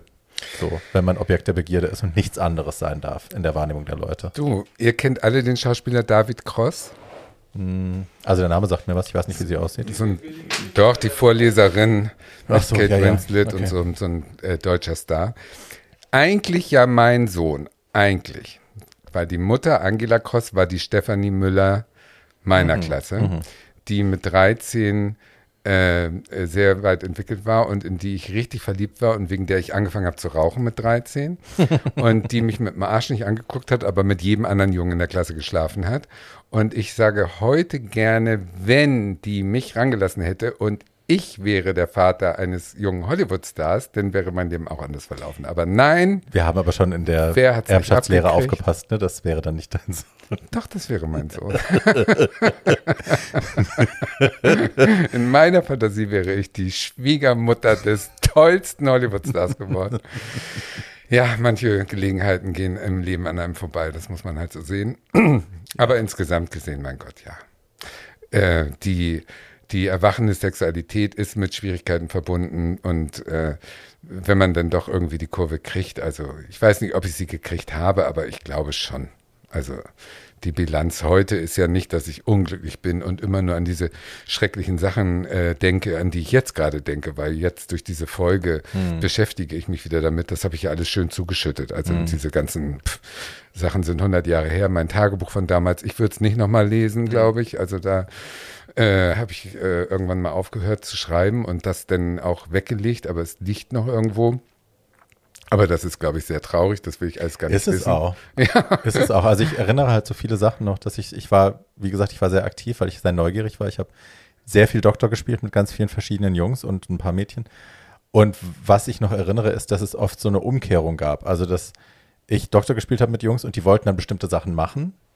Und ich war so, okay, mit Gummihandschuhen, mit so Putzhandschuhen, really? Okay, let's do that. Also, wenn ich dich dafür nackt sehen kann, dann okay. Und äh, dann aber das Resultat war dann, dass der dann am nächsten Tag in der Schule rum erzählt hat, äh, ich hätte einen Gummifetisch und würde irgendwie mit Gummihandschuhen rumspielen wollen und so und äh, wäre gay. So, wo ich dann dachte, das war aber deine Idee. Also, Ja. ne? So, aber diese Umkehrung des Narrativs in, äh, das ist übrigens der Perverse und ich habe gar nichts gemacht, das ist mir ein paar Mal passiert und das fand ich auch bemerkenswert. Und finde ich bis heute bemerkenswert. Ja, das ist eine arschige Nummer. Das kenne ich Ja. nicht. Ich kenne nur, dass ich zum Beispiel dann irgendwann mit 18, 19, 20 in Berlin mich verliebt habe. Äh, sehr doll. Nee, zwe- 92. Wie alt war ich? 92, 67? Da warst du 22, 67, Da war ich 1992. 25 schon. 25. Da habe ich mich in Berlin äh, sehr, sehr, sehr doll in einen verliebt und war immer am Wochenende dann in Berlin und bin mit dem Wagen meiner Mutter, einem goldenen Fiat Panda, durch, äh, über diese Autobahn immer gebrettert, bis ich dann rausfand irgendwann, dass ich wirklich nur der Freund war für Samstag, Sonntag und er also für Montag, Dienstag, Mittwoch, Donnerstag, Freitag andere hat. und sowas hat mich dann eher zurückgeworfen, aber nicht, dass Leute mich zu dem, so Slut-Shaming sozusagen, das habe ich nicht, äh, das kenne ich ein Glück nicht. Das fehlt vielleicht noch. Vielleicht kommt es jetzt. Sagt mir, ihr Lieben, äh, wir wollten doch eigentlich auch über, über, über Leute und über Sachen reden. Also ist ja, also ich meine, weil wenn Wir ich haben jetzt noch über Leute eine, und Sachen gesprochen. Ja, aber wenn ich jetzt noch eine traurige Geschichte aus Tatjanas Jugend hören muss, bringe ich mich um. Nein, hör zu. ich kann sofort, ich kann sofort loslegen. Und zwar die Noch diese eine. sexuelle Befreiung sozusagen, die die ja heutzutage der, der neuen Generation gegeben ist, die ja viel angstfreier schwul werden können, glaube ich, als ich das damals konnte, weil die Gesellschaft inzwischen einfach auch Äonen Jahre weiter ist. Die hat ja auch zu einer, zu einer schwulen Szene geführt, die nicht mehr aus Pornokinos besteht, in denen alte Opas rumlungern und dich irgendwie mit ihren wässerigen Augen äh, und ihren äh, nicht ständermäßigen Schrumpelschwänzen verfolgen. Ich muss es Ne? jetzt einmal sagen. Und heute bin ich der Großvater. So, und das ist ja heutzutage anders. Zum Beispiel äh, haben die die Möglichkeit in der Szene, ihre Sexualität frei von Schuldgefühlen im Kollektiv äh, quasi auszuleben. Und dazu gibt es nicht nur einen Film, sondern dazu gibt es auch das KitKat hier in Berlin. Der Film dazu heißt Short Bus. Den habt ihr sicherlich schon mal gehört. Das ist ein Film, der deswegen berühmt berüchtigt wurde, weil er ähm, echte Sexszenen sozusagen hatte. Der Regisseur ist der von, Davi von äh, Barbie geliebte John Cameron Mitchell, Hedwig and the Angry Inch. Der hat 2008 diesen Film gedreht in New York und hat äh, zum Casting aus aufgerufen, äh, dass die ähm, äh, dass das Publikum sozusagen seine oder ihre Sexgeschichten ihm einschicken solle. Und daraus hat er gefiltert die Schauspieler und die Cast, die dann in diesem Film auch äh, diese Sexszenen spielen und machen. Und das sind alles echte Sexszenen. Der Film fängt sehr ähm, befreit an mit einem jungen Mann, der in der Badewanne äh, ins Wasser pinkelt und sich danach selber einbläst und so geht es dann auch weiter. Die Story ist im Prinzip einfach. Eine Sexualtherapeutin kann nicht zum Orgasmus kommen und wird durch ein Freundespaar in einen KitKat-ähnlichen Club ähm, eingeladen. Der heißt Shotbus und äh, der ist der Ort, wo äh, die Schranken fallen, wo man miteinander ähm, mit Hilfe von Sex äh, zu einer Entspannung und zu einem Druckabbau und zu einer lustvollen äh, ähm, Reise aus dem Alltag sozusagen kommen kann. Das ist im Prinzip die Story und da gibt es verschiedene Nebenstränge. Den kann man immer noch äh, super sehen. Also der Film ist sehr aktuell immer noch und ist äh, in seiner Grundaussage durchweg äh, bestärkend und ähm, positiv auf die diese, diese, wie soll ich sagen, Subkultur, ähm, wo man als äh, braver Bürger, Spießbürger denken würde, Igitt, diese Schweine, aber nein, diese Schweine sind dann doch diese glücklichen, ähm, befreiten und über dieser Spießmoral stehenden Menschen.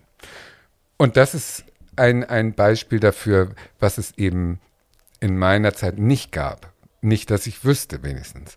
Und das ist super, dass es das heute gibt für die Leute, die das annehmen können. Aber äh, um wieder zur traurigen Geschichte zu kommen, ich habe es bis heute nicht geschafft, ins KitKat zu gehen, weil ich das Gefühl habe, neben denen, die da sind, nicht ähm, wie soll ich sagen, bestehen zu können. Also diese also, ganze Freiheit, die ich mir so nehme, nimmt dann, genau, weil ich ja nie Drogen nehme, ist mir auch dieser Weg verwehrt, äh, da reinzugehen und völlig befreit einfach mal vor Publikum mich da so durchführen zu lassen. Nein, ist mir nicht gegeben, aber mein Gott, was soll's. Andere können das und für die ist es super. Also mein erstes Mal im KitKat war ich 16, gerade 16. Das war noch in der Reichenberger Straße, da waren sie im zweiten Hinterhof in so einem kleinen, in so einer kleinen Kaschemme. Original KitKat, das war sehr, sehr klein, deswegen war die Tür auch sehr, sehr streng und man kam wirklich nur rein, wenn man da Sinn gemacht hat in diesem Raum. Ich hatte nie Sex im KitKat. Also bis, ich glaube, also bis die in der Bessemer Straße waren, in so einem Riesen, in so einer Lagerhalle. Äh, aber im alten KitKat hatte ich nie Sex. Ich bin da hingegangen, weil ich da tanzen konnte, ohne mich beobachtet zu fühlen, weil um mich rum nur gevögelt worden ist und gefistet worden ist und was weiß ich, was alles passiert ist. Und ich wusste, ich kann hier zum ersten Mal frei tanzen, ohne zu wissen oder ohne zu glauben, alle starren mich an, weil um mich herum so viele interessantere Sachen passieren, wo man hinstarren kann.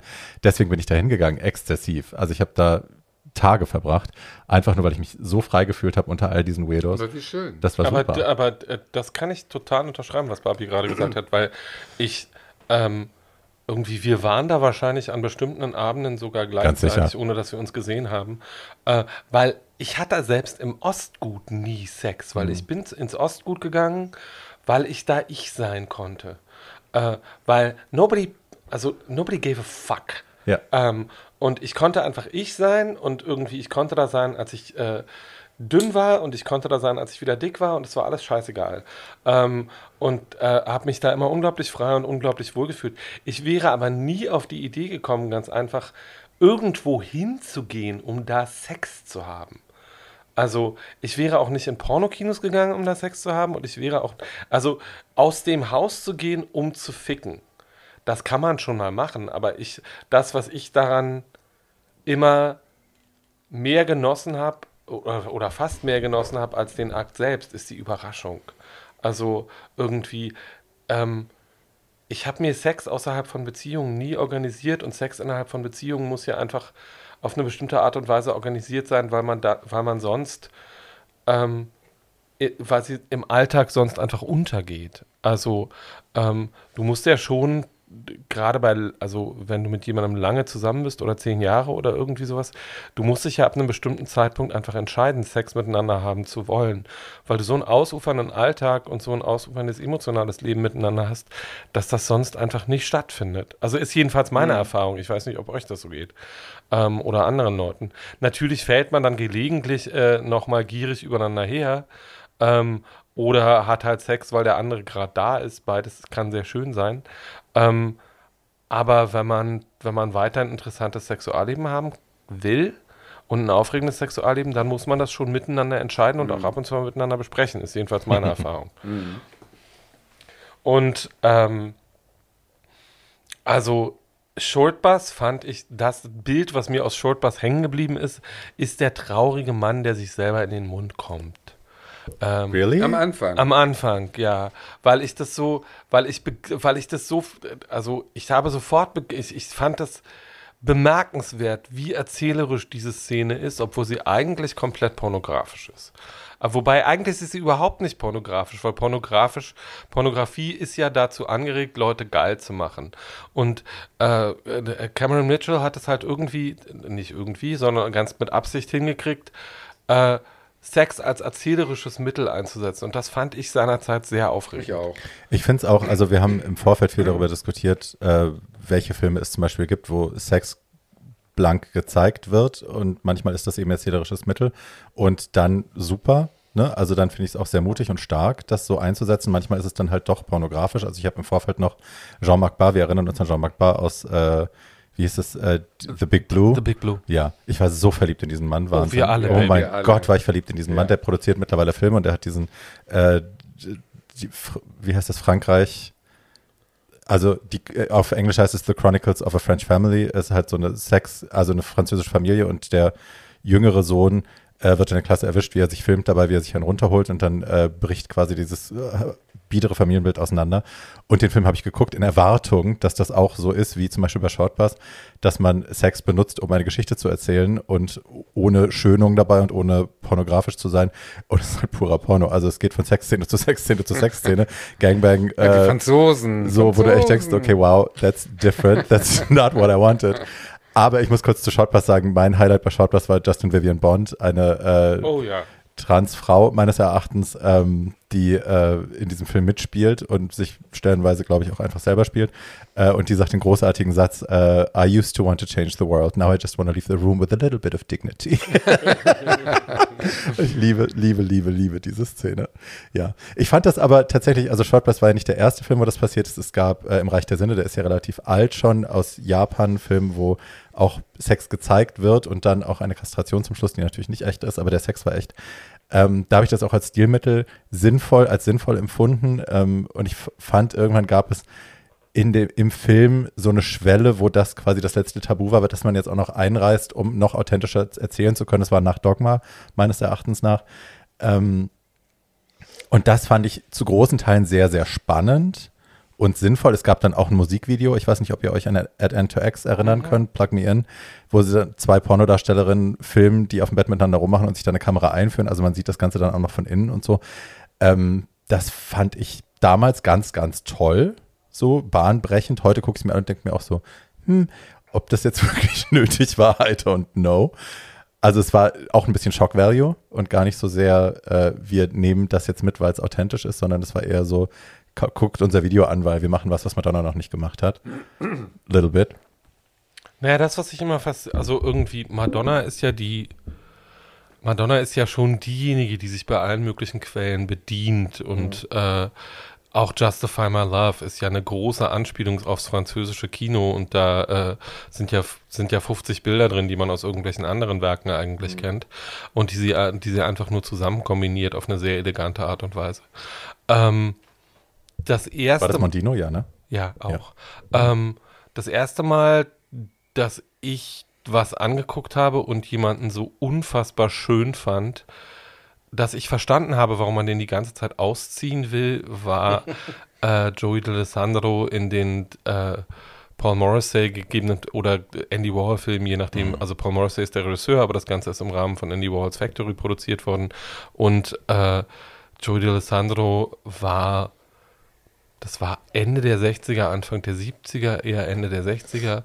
Ähm, und der war damals 18, 19, 20.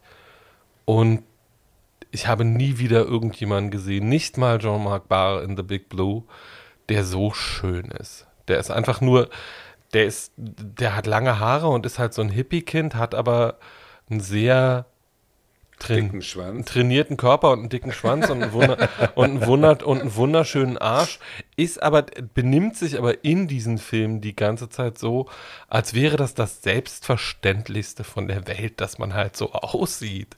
Ähm, und dieses, wahrscheinlich schließt das wieder an das an, was wir vorhin gesagt haben.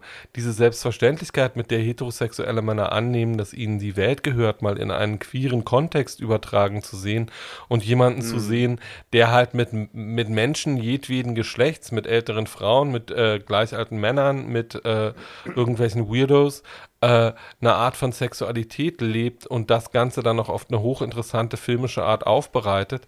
Diese Andy Warhol-Filme kann ich mir, konnte ich mir eine ganze Weile nicht angucken, weil ich dachte, das ist langweilig. Jetzt kann ich sie mir wieder angucken, weil ich sie inzwischen als das angucken kann, ohne, ohne dabei ständig einen Ständer zu haben wegen Herrn Alessandro, äh, als was sie, glaube ich, von Du wirst Warhol- halt auch alt. Genau, also ich, man wird älter, das ist in seinen 40ern so. Man kriegt nicht ständig und überall eine Erektion, das ist doch sehr angenehm.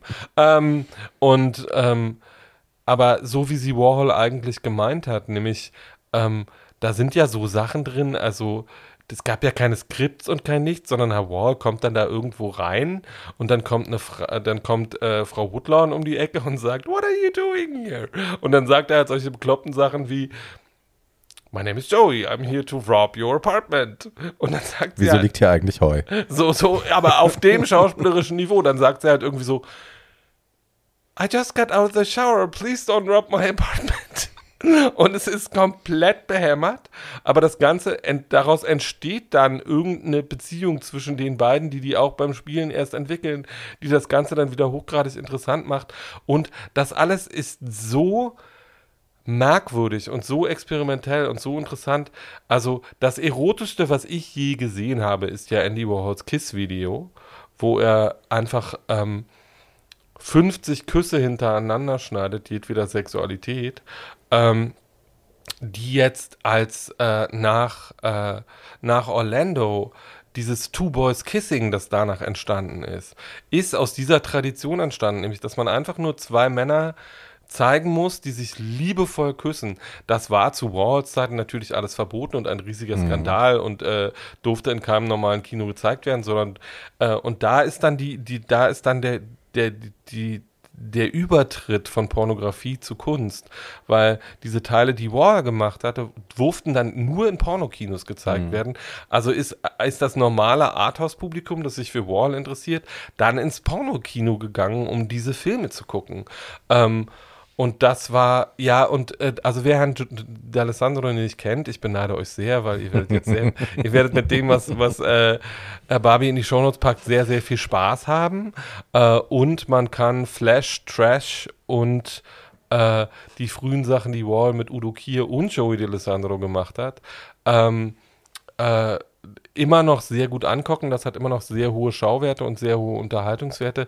Das experimentellste und schönste, was er mit D'Alessandro meiner Meinung nach je gemacht hat, war Lonesome Cowboys. Ähm, und Herr D'Alessandro hat ja danach eine sehr interessante Karriere gemacht. Also der ist dann nach Europa gegangen und hat mit vielen Experimentalfilmen äh, auch in, äh, in Europa gemacht, hat aber auch solch, er hat aber auch mit Jane Seymour in Filmen mitgespielt und hatte dann auch bei John Waters eine Karriere und so. Ähm, und Herr D'Alessandro ist heute Ende 50, Anfang 60 und ich glaube, er ist gerade 60 geworden. Ähm, und eine Ikone und leitet ein Hotel in Los Angeles. Ähm, und ist ansonsten damit beschäftigt, solche Sachen zu machen, wie äh, sich Special Teddys bei irgendwelchen Filmfestivals abzuholen, weil er eine Ikone ist. Ich hatte das Vergnügen, den auch mal ein bisschen länger zu interviewen. Und der ist ein hochintelligenter, sehr entzückender und total selbstreflektierter Mensch, ähm, der überhaupt nicht leugnet, dass er bei Warhol angefangen hat, weil Warhol ihn irgendwann von der Straße aus angeheuert hat, genau zu dem Zwecke, zu dem man damals 17-Jährige von der Straße anheuerte.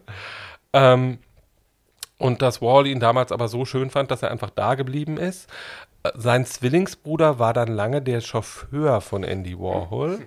ähm, und äh, Herr D'Alessandro wollte eigentlich immer Sachen mit den Filmen von Paul Morrissey machen und die in irgendwelchen Special Editions rausgeben und kommentieren und äh, in seiner eigenen äh, Dokumentation benutzen.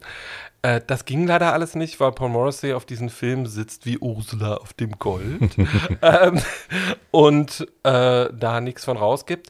Aber es gibt einen entzückenden Dokumentarfilm über Joey D'Alessandro, der heißt Little Joey und der sei hiermit auch sehr empfohlen. Wer was über ein queeres sexuelles Idol wissen will, das heute auch noch sehr ansehenswert ist, kann sich den angucken. Ich, ähm, ja, werde ich angucken. Also ich habe Flash liegen und habe ihn noch nie gesehen. Insofern, Do it, do ja. it, that's great. Mm, wo wir eben über eure oder Barbie über ihr KitKat-Erlebnis geredet hat, da fällt mir noch etwas zu ein. Ich muss noch mal kurz ein Rückdings äh, zu Shortbus machen, dass ich nie mich getraut habe, dahin zu gehen.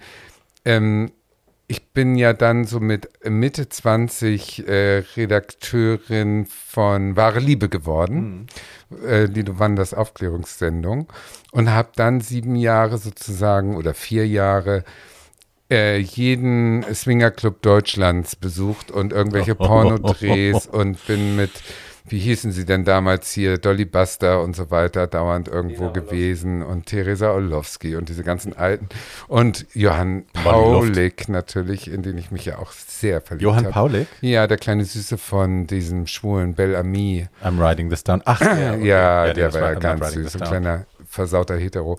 Aber lange Rede, da habe ich ja in diesen Swingerclubs, die ja alle schäbig, also ich finde, die, diese Welt ist relativ schäbig, wenn man das so sieht. Man muss das Wort richtig aussprechen. Schäbig, schäbig, schäbig. Immer an irgendwelchen Autobahnausfahrten so ein, so ein Haus und dann da so ein abgegriffenes Buffet mit ranzigen Käse und die Schamhaare auf, dem, ähm, auf der Matratze. Aber, und ich bin da reingegangen mit Nase ganz hoch. Ne? Also von wegen, äh, Moa macht sowas ja nicht und ich bin nicht so billig und ich würde ja nie mich hier hinlegen und mit mehreren Leuten Sex haben und so. Ist ja bis heute so, dass ich eigentlich in, auf dem hohen Ross bin, so von wegen so einer bin ich ja nicht. Obwohl ich ja viel schlimmer eigentlich bin. ne? Bloß ohne Zeugen, so nach dem Motto. Aber so vor Leuten und so tue ich mich ja schwer. Und dann habe ich gemerkt, mein Respekt wirklich wuchs ins Unermessliche vor der dicken Aldi-Verkäuferin in Beate Use Strapsen, die da an der Theke mit ihrem blonden, äh, jetzt meine ich das Bier sitzt und in die Kamera erzählt, wie sehr sie es liebt, gegangbangt zu werden und äh, dass ihr Mann auch dabei ist und dass die beide seit 30 Jahren verheiratet sind. Und da habe ich gemerkt, wow, die ist so 10.000 Stufen weiter als du. Die hat so mehr begriffen und die ist so frei in sich. Und ich glaube, dass dieser Prozess so schleichend über die Jahre mir geholfen hat, sozusagen mein inneres äh, kleines Unglück sozusagen mehr in den Hintergrund äh, Weißt du, dass ich sehr selbstbewusst dadurch selber wurde. Dass ich mich ein bisschen befreit habe anhand der Biografien dieser Leute, über denen ich am Anfang wirklich dachte, ich stehe meilenweit über denen und dann merkte, oh nee, die stehen vielleicht in vielen Beziehungen meilenweit über dir. Und dieser Prozess, der hat mir geholfen. Das ähm, fällt mir jetzt so ein, dass das höchstwahrscheinlich sehr wichtig für mich war. Also danke Lilo Wanders nochmal daran. Und in irgendeiner anderen Folge erzähle ich dir nochmal, wie wir eine Folge nur besetzt haben, weil wir kein, nicht wussten, welches Thema wir machen sollten. Und wir haben gedacht, wir wollt laden nur. Gäste, mit denen wir dann auch schlafen. Und es ist tatsächlich auch aufgegangen. Das war aber nicht Johann Paulik. Leider nein. Johann Paulik habe ich aber zu Tina Turners äh, Private Dancer unter der Dusche in Zeitlupe. Also das ist eine sehr schöne Szene geworden. Ja, ja, das verstehe ich. Ähm, nur weil du gerade Bellamy gesagt hast, also ich habe ja länger darüber nachgedacht in Vorbereitung dieser, Folge, wer der schönste Pornostar ist, den ich kenne. Und ich weiß nicht, ob euch Jungs das auch oder Mädels euch auch so geht. Aber schön, also nur im Sinne von schöner, ich rede nicht von geil, aber schöner als Lukas Richardson ist, glaube ich, nie wieder irgendjemand gewesen, weil der einfach, der hatte die schönsten Augen, die ich je gesehen hatte. I don't know her. Um, well, write it down, baby. You'll be you'll be thankful.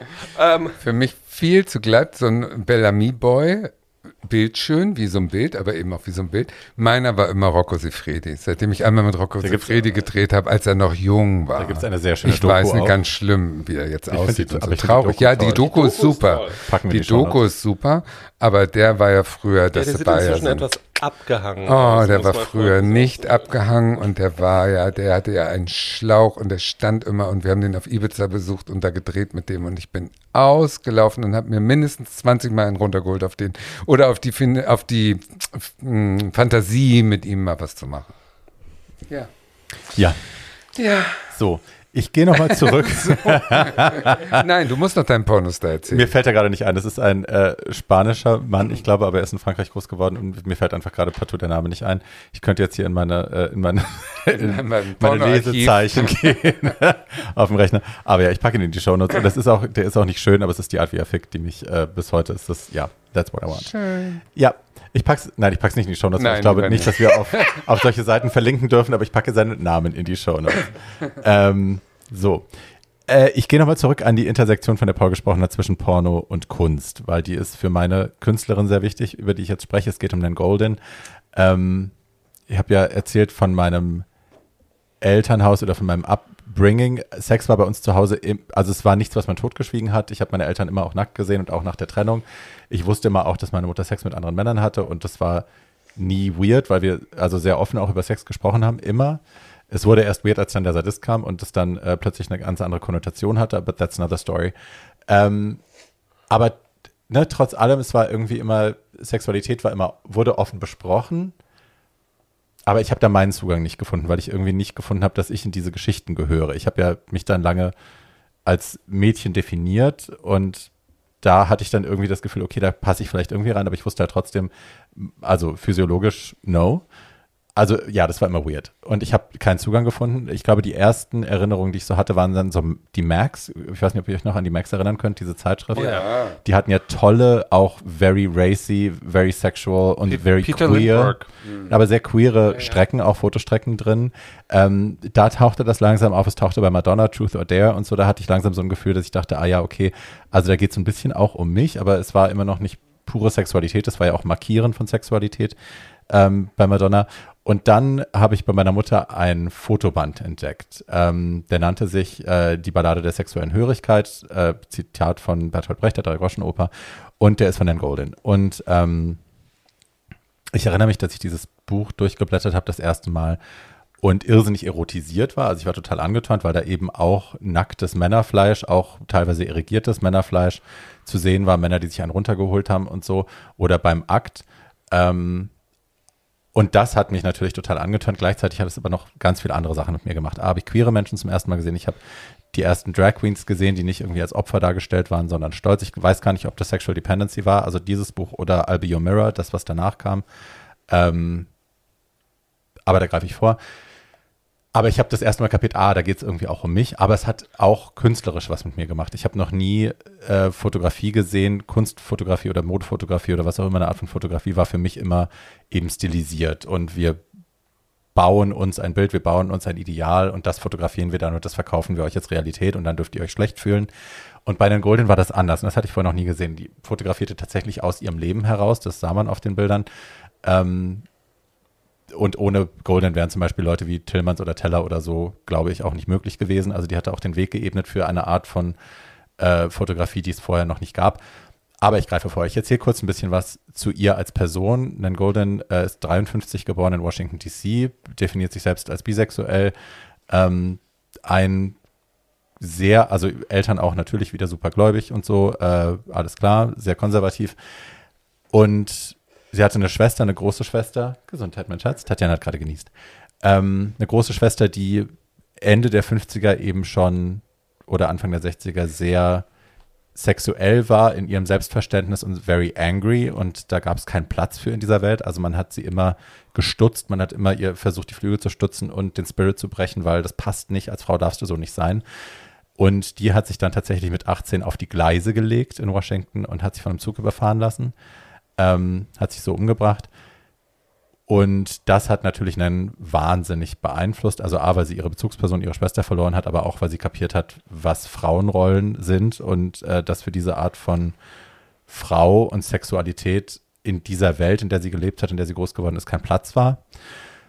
Und es hat auch die Art, also es hat im Nachhinein sehe ich das so und ich glaube, sie sagt das auch so, ihre, ihre Faszination mit Fotografie begründet, weil sie sich seither bemüht hat, die Leute, die sie geliebt hat, festzuhalten. Also auf Fotos festzuhalten, damit sie sie nicht verlassen können, damit sie, ne, auch wenn die morgen tot sind, sie hat dann immer noch irgendwas, was sie angucken kann. Ähm, Nan ist dann mit 13, 14 von zu Hause abgehauen tatsächlich, hat gesagt, sie hält es da nicht mehr aus und ist auf äh, das Satya College gegangen. Äh, das beschreibt sie selber als Hippie Free College. Äh, hat da Fotografie gelernt, hat 1968 angefangen zu fotografieren, ist dann zuerst nach Boston gezogen und hat da in einer WG gelebt mit mehreren Drag Queens und Transfrauen ähm, und hat sich wahnsinnig in diese, in diese Leute verliebt und hat mit denen gelebt und hat eben da angefangen, sich von ihrer Kamera nicht mehr zu trennen. Die Kamera war immer dabei. Es war, sie beschreibt es als Extension of her arm. Es war immer, wenn Szenen sie bewegt haben, wenn Bilder sie bewegt haben, wenn irgendwas war, klickte es und es blitzte. Und die Leute haben sich auch daran gewöhnt, die haben sie gewähren lassen. Dann ist sie irgendwann nach New York gezogen, ähm, an die Lower East Side. Das, also wir müssen uns das vorstellen, das waren die ganz frühen 80er, späten 70er. Das war Post-Punk, Post-Stonewall auch. Also es war nach Stonewall. Es gab eine neue, vorsichtige Freiheit. Es gab eine neue, vorsichtige Anarchie. Ähm, und die Lower East Side war zu der Zeit Drogenmecker. Alles war total verfallen. Es war irrsinnig billig. Es gab oft keine Türen. so alles fiel auseinander. Es gab irrsinnig viel Drogen äh, und Gewalt. Und da lebten die aber auch, eben Kunststudenten, sie hatte damals schon Kunst studiert auch. Äh, man wollte, man hat nach neuen Extremerfahrungen gesucht, man hat nach ähm, dem authentischen Leben gesucht, was man eben in seinem Elternhaus nicht bekommen hat, was man im Fernsehen nicht gesehen hat. Äh, man hat sich das quasi selbst gemacht mit seinen verrückten Freunden zusammen. Alle waren immer drauf, also jeder war immer auf Drogen und es gab auch alle Drogen, äh, immer. Und Nan hat relativ früh dann auch mit Heroin schon angefangen. Und es gab eine Party nach der anderen. Immer Party, Party, Party, Party, alle hängen zusammen rum. Und ein Zeitzeuge hat das beschrieben, hat gesagt, es waren, wir haben uns damals alle für Künstler gehalten, alle haben wir behauptet, wir machen Kunst und Nan war einer der wenigen, die es halt tatsächlich gelebt hat. Und wir wussten das nicht, weil ja, sie hatte immer die Kamera dabei, aber wir haben nie Fotos gesehen, bis sie ihre erste Dia-Show gemacht hat. Also auch dieses Buch, die, die Ballade der sexuellen Hörigkeit, äh, fing an als Dia-Show wo sie äh, Werke von, ich glaube, 79 bis 86 äh, in eine Slideshow zusammengefasst hat mit Musik unter anderem von äh, Velvet Underground, also I'll Be Your Mirror und All Tomorrow's Parties taucht immer wieder auf als Musikunterlage auch und da haben die Leute das erste Mal ihre Bilder in Reihenfolge gesehen und in Komposition und haben sich selbst auch gesehen, haben teilweise waren sie sehr beschämt, weil das auch Situationen waren, in denen man nicht gesehen werden wollte, im Drogenvollrausch, auch beim Sex. Ähm, aber gleichzeitig haben alle sofort erkannt, mein Gott, das ist Kunst. Und das habe ich vorher so noch nie gesehen. Das ist groundbreaking, was sie da macht, wie sie uns festhält, wie sie uns zeigt. Es war immer liebevoll, ja, voyeuristisch, aber liebevoll voyeuristisch, nie entlarvend. Ähm, und dann kam natürlich das große Sterben, also ausgelöst durch, dadurch, dass fast alle ihre Freunde heroinabhängig waren, aber dann eben auch die AIDS-Krise. Und davon sieht man viel auch in den Fotos. Sie hat sehr viele Leute auch beim Sterben begleitet, sehr viele ihrer engsten Freundinnen, Cookie Müller zum Beispiel, die man auch aus vielen äh, anderen wichtigen Werken kennt, äh, der ist sie auch beim Sterben gefolgt. Äh, sie hat auch ihre eigene sexuelle Abhängigkeit oder Hörigkeit von einem Mann äh, in diesen Bildern festgehalten, der sie dann auch geschlagen hat. Auch das hält sie fest, um das wieder zu reclaimen. Ähm, sie hat über die Ballade der sexuellen Hörigkeit gesagt, das sei das Tagebuch, das sie Leuten erlaubt zu lesen. Sie hat ein schriftliches, das darf keiner lesen, das darf man lesen. Und ich habe damals diese Sachen durchblättert erst und dann habe ich mich dran festgesaugt und hab, war damals dann felsenfest davon überzeugt, ich werde Fotografin, das ist mein Leben. Ich will quasi das, was sie gemacht hat, irgendwie emulieren und in mein eigenes Leben holen. Ich will auch dieses Leben leben, darüber haben wir vorhin auch schon geredet, warum ich so früh schon angefangen habe. Äh, rumzuhuren, in Anführungsstrichen, und Drogen zu nehmen. Das war sicherlich auch, weil ich ein Leben entworfen habe, für mich basierend auf unter anderem dieser Bücher. Ähm, ja, ich finde Nan Golden nicht, für mich nicht wegdenkbar aus meinem Leben, aus meiner Welt, weil ich, also sie hat auch zum Beispiel, sie war oft in Berlin, man hat, es gibt Bilder von ihr aus der Ober, es gibt äh, sehr schönes pornografisches Material mit Clemens Schick. Bitte? Ja. Yep. Ähm, kann man auch schön gucken. Ähm, ja, so, Nan Golden. Ich habe sie einmal schminken dürfen. Es war äh, 2000, ich glaube, sechs oder sieben.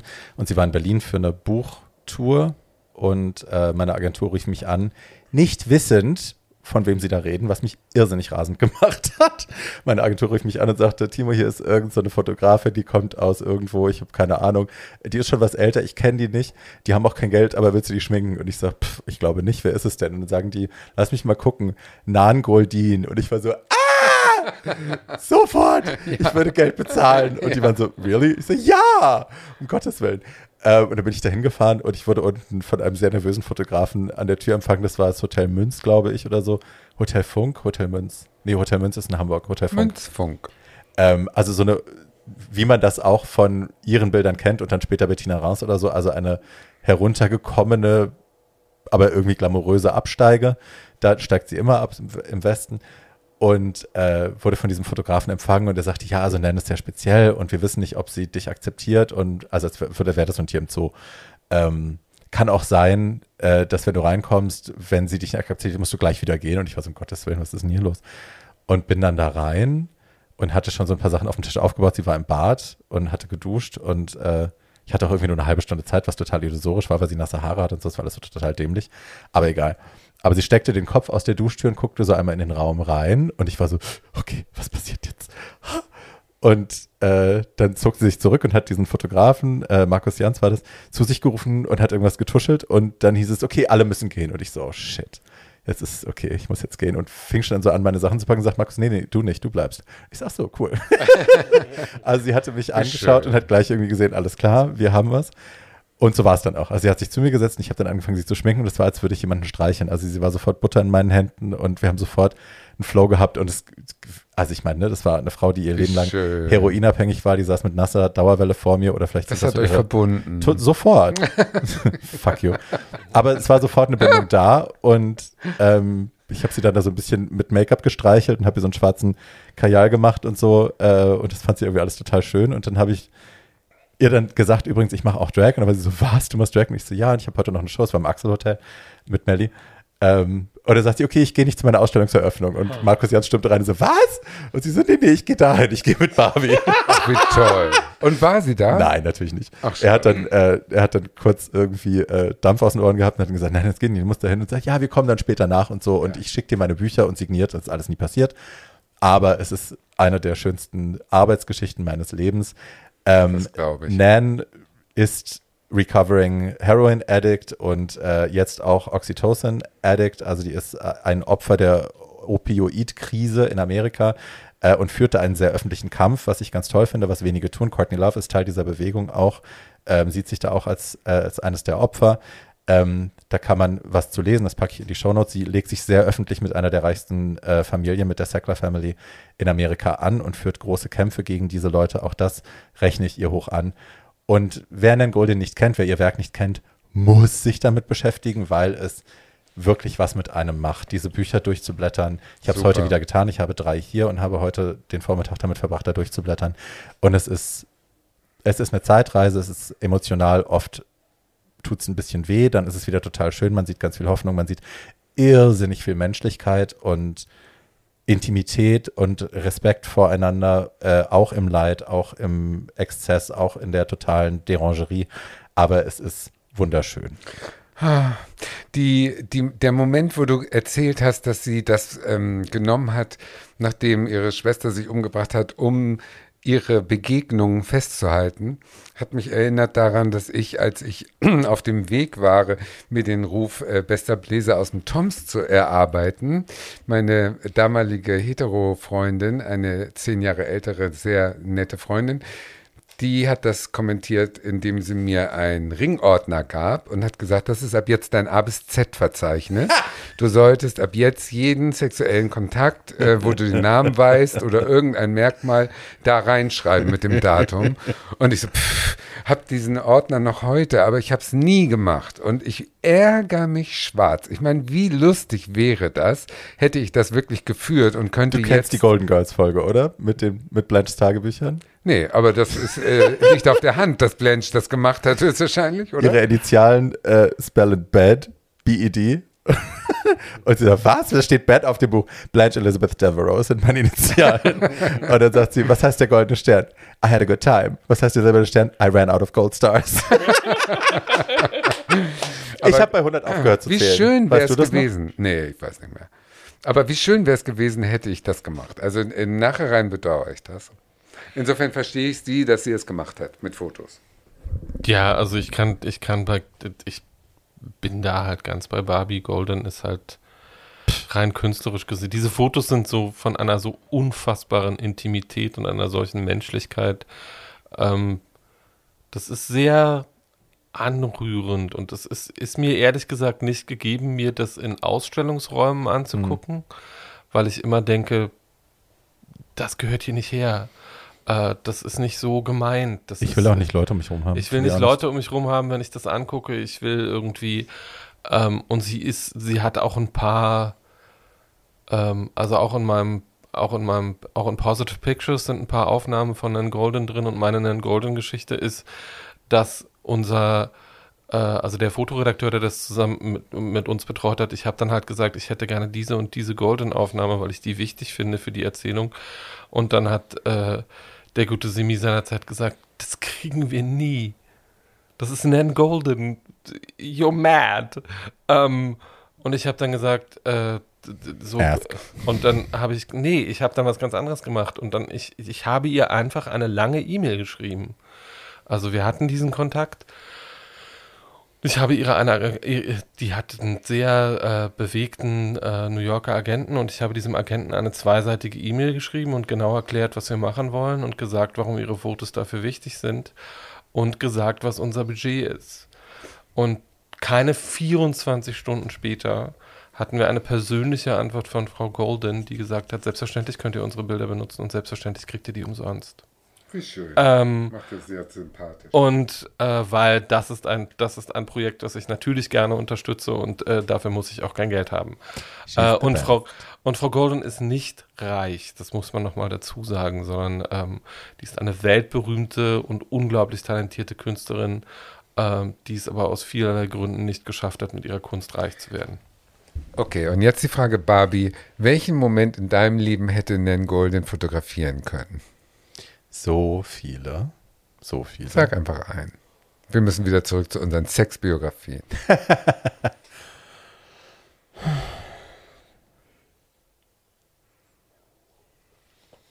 Paul, du auch. Viele, zu viele. Also mein Gott, es, da sticht keiner raus, wo man sagen kann, das war jetzt der abstruseste oder so. Aber doch, ich habe die Geschichte neulich schon erzählt, glaube ich, äh, wo ich äh, ein, wo mich ein Typ aufgelesen hat mit dem Auto. Ich kam beim damaligen Kind so raus, aufgetranst morgens nach Chantal und der las mich an der Straße auf und sagte, na Puppe, soll ich dich nach Hause fahren? Und ich war so, okay, geil. Ja, und dann hat er mich nach Hause gefahren, hat mir Gleimstraße, wie heißt der Park? Äh, Falkplatz, da, äh, Mauerpark und sind ausgestiegen. Es war schon Tageslicht, es war Freitag früh, um 10 würde ich sagen. Und ich in Drag und bin auf die Knie gegangen, weil er auch sofort ausgepackt hat, hat mir sofort ins Gesicht gespritzt und ist abgerauscht. Und ich saß dann da auf dem Oh Rinnstein ja, wie schön. mit der Rotze im Gesicht, Ach, mit toll. dem zerstörten Make-up und offenen Knien. Das, Das hätte sie wahrscheinlich gut festhalten können. Das Das kann, ich mir, das kann ich mir lebhaft vorstellen. Das sollten wir nachspielen. Ja, Okay. und ich, also irgendwie. Doch, das ist ein tolles Foto. Das, sehe ist ein tolles, das ist ein tolles Foto. Ich weiß nicht, vielleicht sollten wir jemand anderen besetzen, um das nachzuspielen, damit es. Äh, Nein. nein, nicht, Nein, dass du Barbie, nicht, ja. nicht, dass du nicht schön wärst, Der Typ Baby. Aber der, ach so, der Typ, ja, natürlich. Ja. Ähm, ich dachte, wenn man das historisch inszenieren wollte, dann. Äh, Nein, wir nehmen Du möchtest eine jüngere, schlankere Version von mir, sagst doch. Nein, das will ich überhaupt Schatzi, ich, so meinte ich das alles überhaupt nicht. Ähm, ja, ich überlege jetzt gerade, ähm, Was überlegst du denn? Überleg Äh, mal dein, um, um, um, auf deine, um auf deine Frage zu Ja. antworten, welchen Moment aus, mein, aus meiner sexuellen Biografie Nan Golden äh, hätte festhalten können. Äh, also, ähm, es, gibt da so, ein- es gibt da so ein paar. Sag Ähm, ein. und ich glaube, einer, ich habe mal mit jemandem, äh, während ich mich, ich habe mal mit jemandem, mit einem One-Night-Stand geschlafen und mich, während ich mit ihm geschlafen habe, in ihn verliebt. Ähm, und ich glaube, diesen Moment, nachdem wir aufgehört hatten und mir schon klar war, dass ich diesen Mann jetzt lieb habe und er nur dachte, wir hätten gerade geilen Sex gehabt, den hätte ich, glaube ich, gerne foto fotografisch festgehalten, weil ich diese, weil ich glaube, ich, ich glaube, man hätte das gesehen. Wenn sowas jemand einfangen kann, dann ist das bestimmt sie. Ja, Bei mir wäre es eindeutig das Gesicht des Brasilianers, dem der grüne Rotz aus dem Mund läuft und die Rastas, äh, die lebenden Rastas auf meinem Kopfkissen. Das in Großaufnahme, das wäre das Foto gewesen. Die Unschuld. Ach, damals war mein Hund schuldig. So, meine Lieben, jetzt wisst ihr aber auch, glaube ich, alles von mir, oder? Was wisst ihr denn noch nicht? Im Das Prinzip. du in der nächsten Folge. Doch, Ja. ich habe noch eine Frage. Erzähl mal. Ähm, ich würde gerne wissen, wann du dich das erste Mal selber geliebt hast, als jemand mit dir gefickt hat. Wann ich mich das erste Mal selber, da müsste ich jetzt länger drüber nachdenken, weil ich gar nicht weiß, wie ich dieses Gefühl definieren soll. Dass ich, also, dass ich das Gefühl habe, jetzt hast du es gut besorgt, dem Typen. Das Nee, gibt es natürlich ich glaube, oft. im Sinne von ich weiß auch, dass Keine Selbstzweifel ja, genau. happy with myself. Ähm, pff, nein, nie ist die Antwort höchstwahrscheinlich, aber nicht traurig, nein, weil ähm, ich noch nie Sex ohne Kontrolle Hm. hatte. Also ich habe noch nie Sex auf Drogen gehabt, ich habe noch nie die Kontrolle abgegeben und ähm, ich wünsche mir so zu sein wie bei Shortbus oder mal ins KitKat zu gehen und mich fallen zu lassen, aber ich konnte mich noch nie hundertprozentig fallen lassen. Also vielleicht maximal 50 Prozent. Und die, äh, die Momente, wo ich das vielleicht zu 50 Prozent konnte, sind die höchstwahrscheinlich. Ich weiß jetzt nicht mehr, wann das war. Aber dieses Kontrolle aufgeben beim Sex und sich so fallen zu lassen, äh, kenne ich nicht. Maybe you Ist- have to ich meet schlimm. our friend Molly for the first time and we'll take you on a ich, hätte, journey. ich hätte jetzt gesagt, MDMA is gonna help. Molly is the same thing, but hey. Ähm, Ja, irgendwann nehme ich es vielleicht mal, Ja. nee, ich glaube, also irgendwie. Also erstmal habe ich, äh, habe ich nach diesen. auch ohne Drogen gehen. Nee, nee, ich habe einfach, äh, wenn du, wenn du, ich glaube, wenn du mit mir und Barbie mal, oder mit Barbie und mir vielmehr, um nicht unhöflich zu sein, mal die richtigen Drogen nimmst. Erstmal habe ich große Lust, nach diesem Gespräch mit euch beiden Mädchen mal Pilzen zu nehmen. Ich Pilze glaube, hatte ich mal in Thailand. Ich, ich glaube, da das, habe ich nur Knochen gesehen. ich glaube, das, ja, aber das, das kommt ja dann, es kommt ja dann auf die Situation an. Auf Pilzen kann man auch keinen, also auf Pilzen kann ich jedenfalls keinen Sex haben. Das ist dann ein bisschen zu viel des Guten. Ähm, aber LSD sollte ich habe die, ich, ich, Nein. nein. nein, LSD solltest du auch Nein. nicht nehmen, Liebes. Dafür hast du überhaupt nein, nicht das richtige nein, Gehirn. nein. Ähm, ähm, ich habe die ganze Zeit das Gefühl, also, äh, dass du vielleicht ab 60 the sluttiest, happiest bottom of the world wirst. Das sage ich doch. Ich werde die Kammdamm Berlins und ich werde so eine Lotti Nicht mit Huber. 17, sondern mit 70. Ja, genau. Ich werde so eine Lotti Huber mit einer befreiten Sexualität. Das ist sowieso mein Wunsch. Molly Luft. Molly Luft, Molly Luft, wir werfen uns die Brust über die Schultern und ab geht's. Molly Luft ist noch schöner. Willst du schon da weg? Molly Luft 2.0. Molly Sehr Luft schön. 2.0 ist ein schönes Schlusswort, Ein Leute. sehr schönes Schlusswort. Also meine. Zukunft sieht rosig aus. Ja. Molly Luft 2.0 ist jetzt überhaupt mein neues äh, Ziel. Ja. Fantastisch. Auf MDA oder wie das heißt. MDMA. Äh, ja, MDMA. unsere Freundin Molly. Das ist natürlich alles nur total hypothetisch und wir verführen niemandem zu irgendwas äh, Nein, Illegalem. Nein, nein. nein. Aber wenn ihr Anregungen für uns habt, Lobhudeleien, wenn ihr uns eure Kontodaten schicken wollt, dann könnt ihr das gerne machen an too old to die young podcast at gmail.com. Das Wort to ersetzt ihr bitte immer mit der Ziffer 2. Ihr könnt uns auch gerne fünf Sterne hinter Bewertungen hinterlassen auf Apple Podcasts und uns all euren Freunden empfehlen. Und dem Grimme-Institut, weil irgendwelche doofen Podcasts kriegen. Grimme-Preise und wir nicht. Unfassbar. Dringend. Also schickt uns ja, die haben dahin. alle ein Promo-Team. Wir haben ja kein Ja, wir Promo-Team. haben kein Promoteam. Das seid ihr, meine lieben Fans, unsere lieben Fans. so. Ja, um Preise zu bekommen, muss man Podcasts natürlich einreichen. Das ist immer Hey. so ein bisschen die Grundvoraussetzung. Ähm, aber, und das haben wir nicht gemacht, Schuldeigene. Ähm, aber wir haben euch lieb, alle, die uns zuhört. Ähm, äh, ich sage noch, wer uns, äh, ähm, Live auf der Bühne sehen will, kann uns buchen. wer uns live auf der Bühne sehen will, kann uns buchen. Ähm, wer uns seine eigenen traurigen Sexgeschichten schicken will, please don't. Das stimmt. Die hatten wir genug.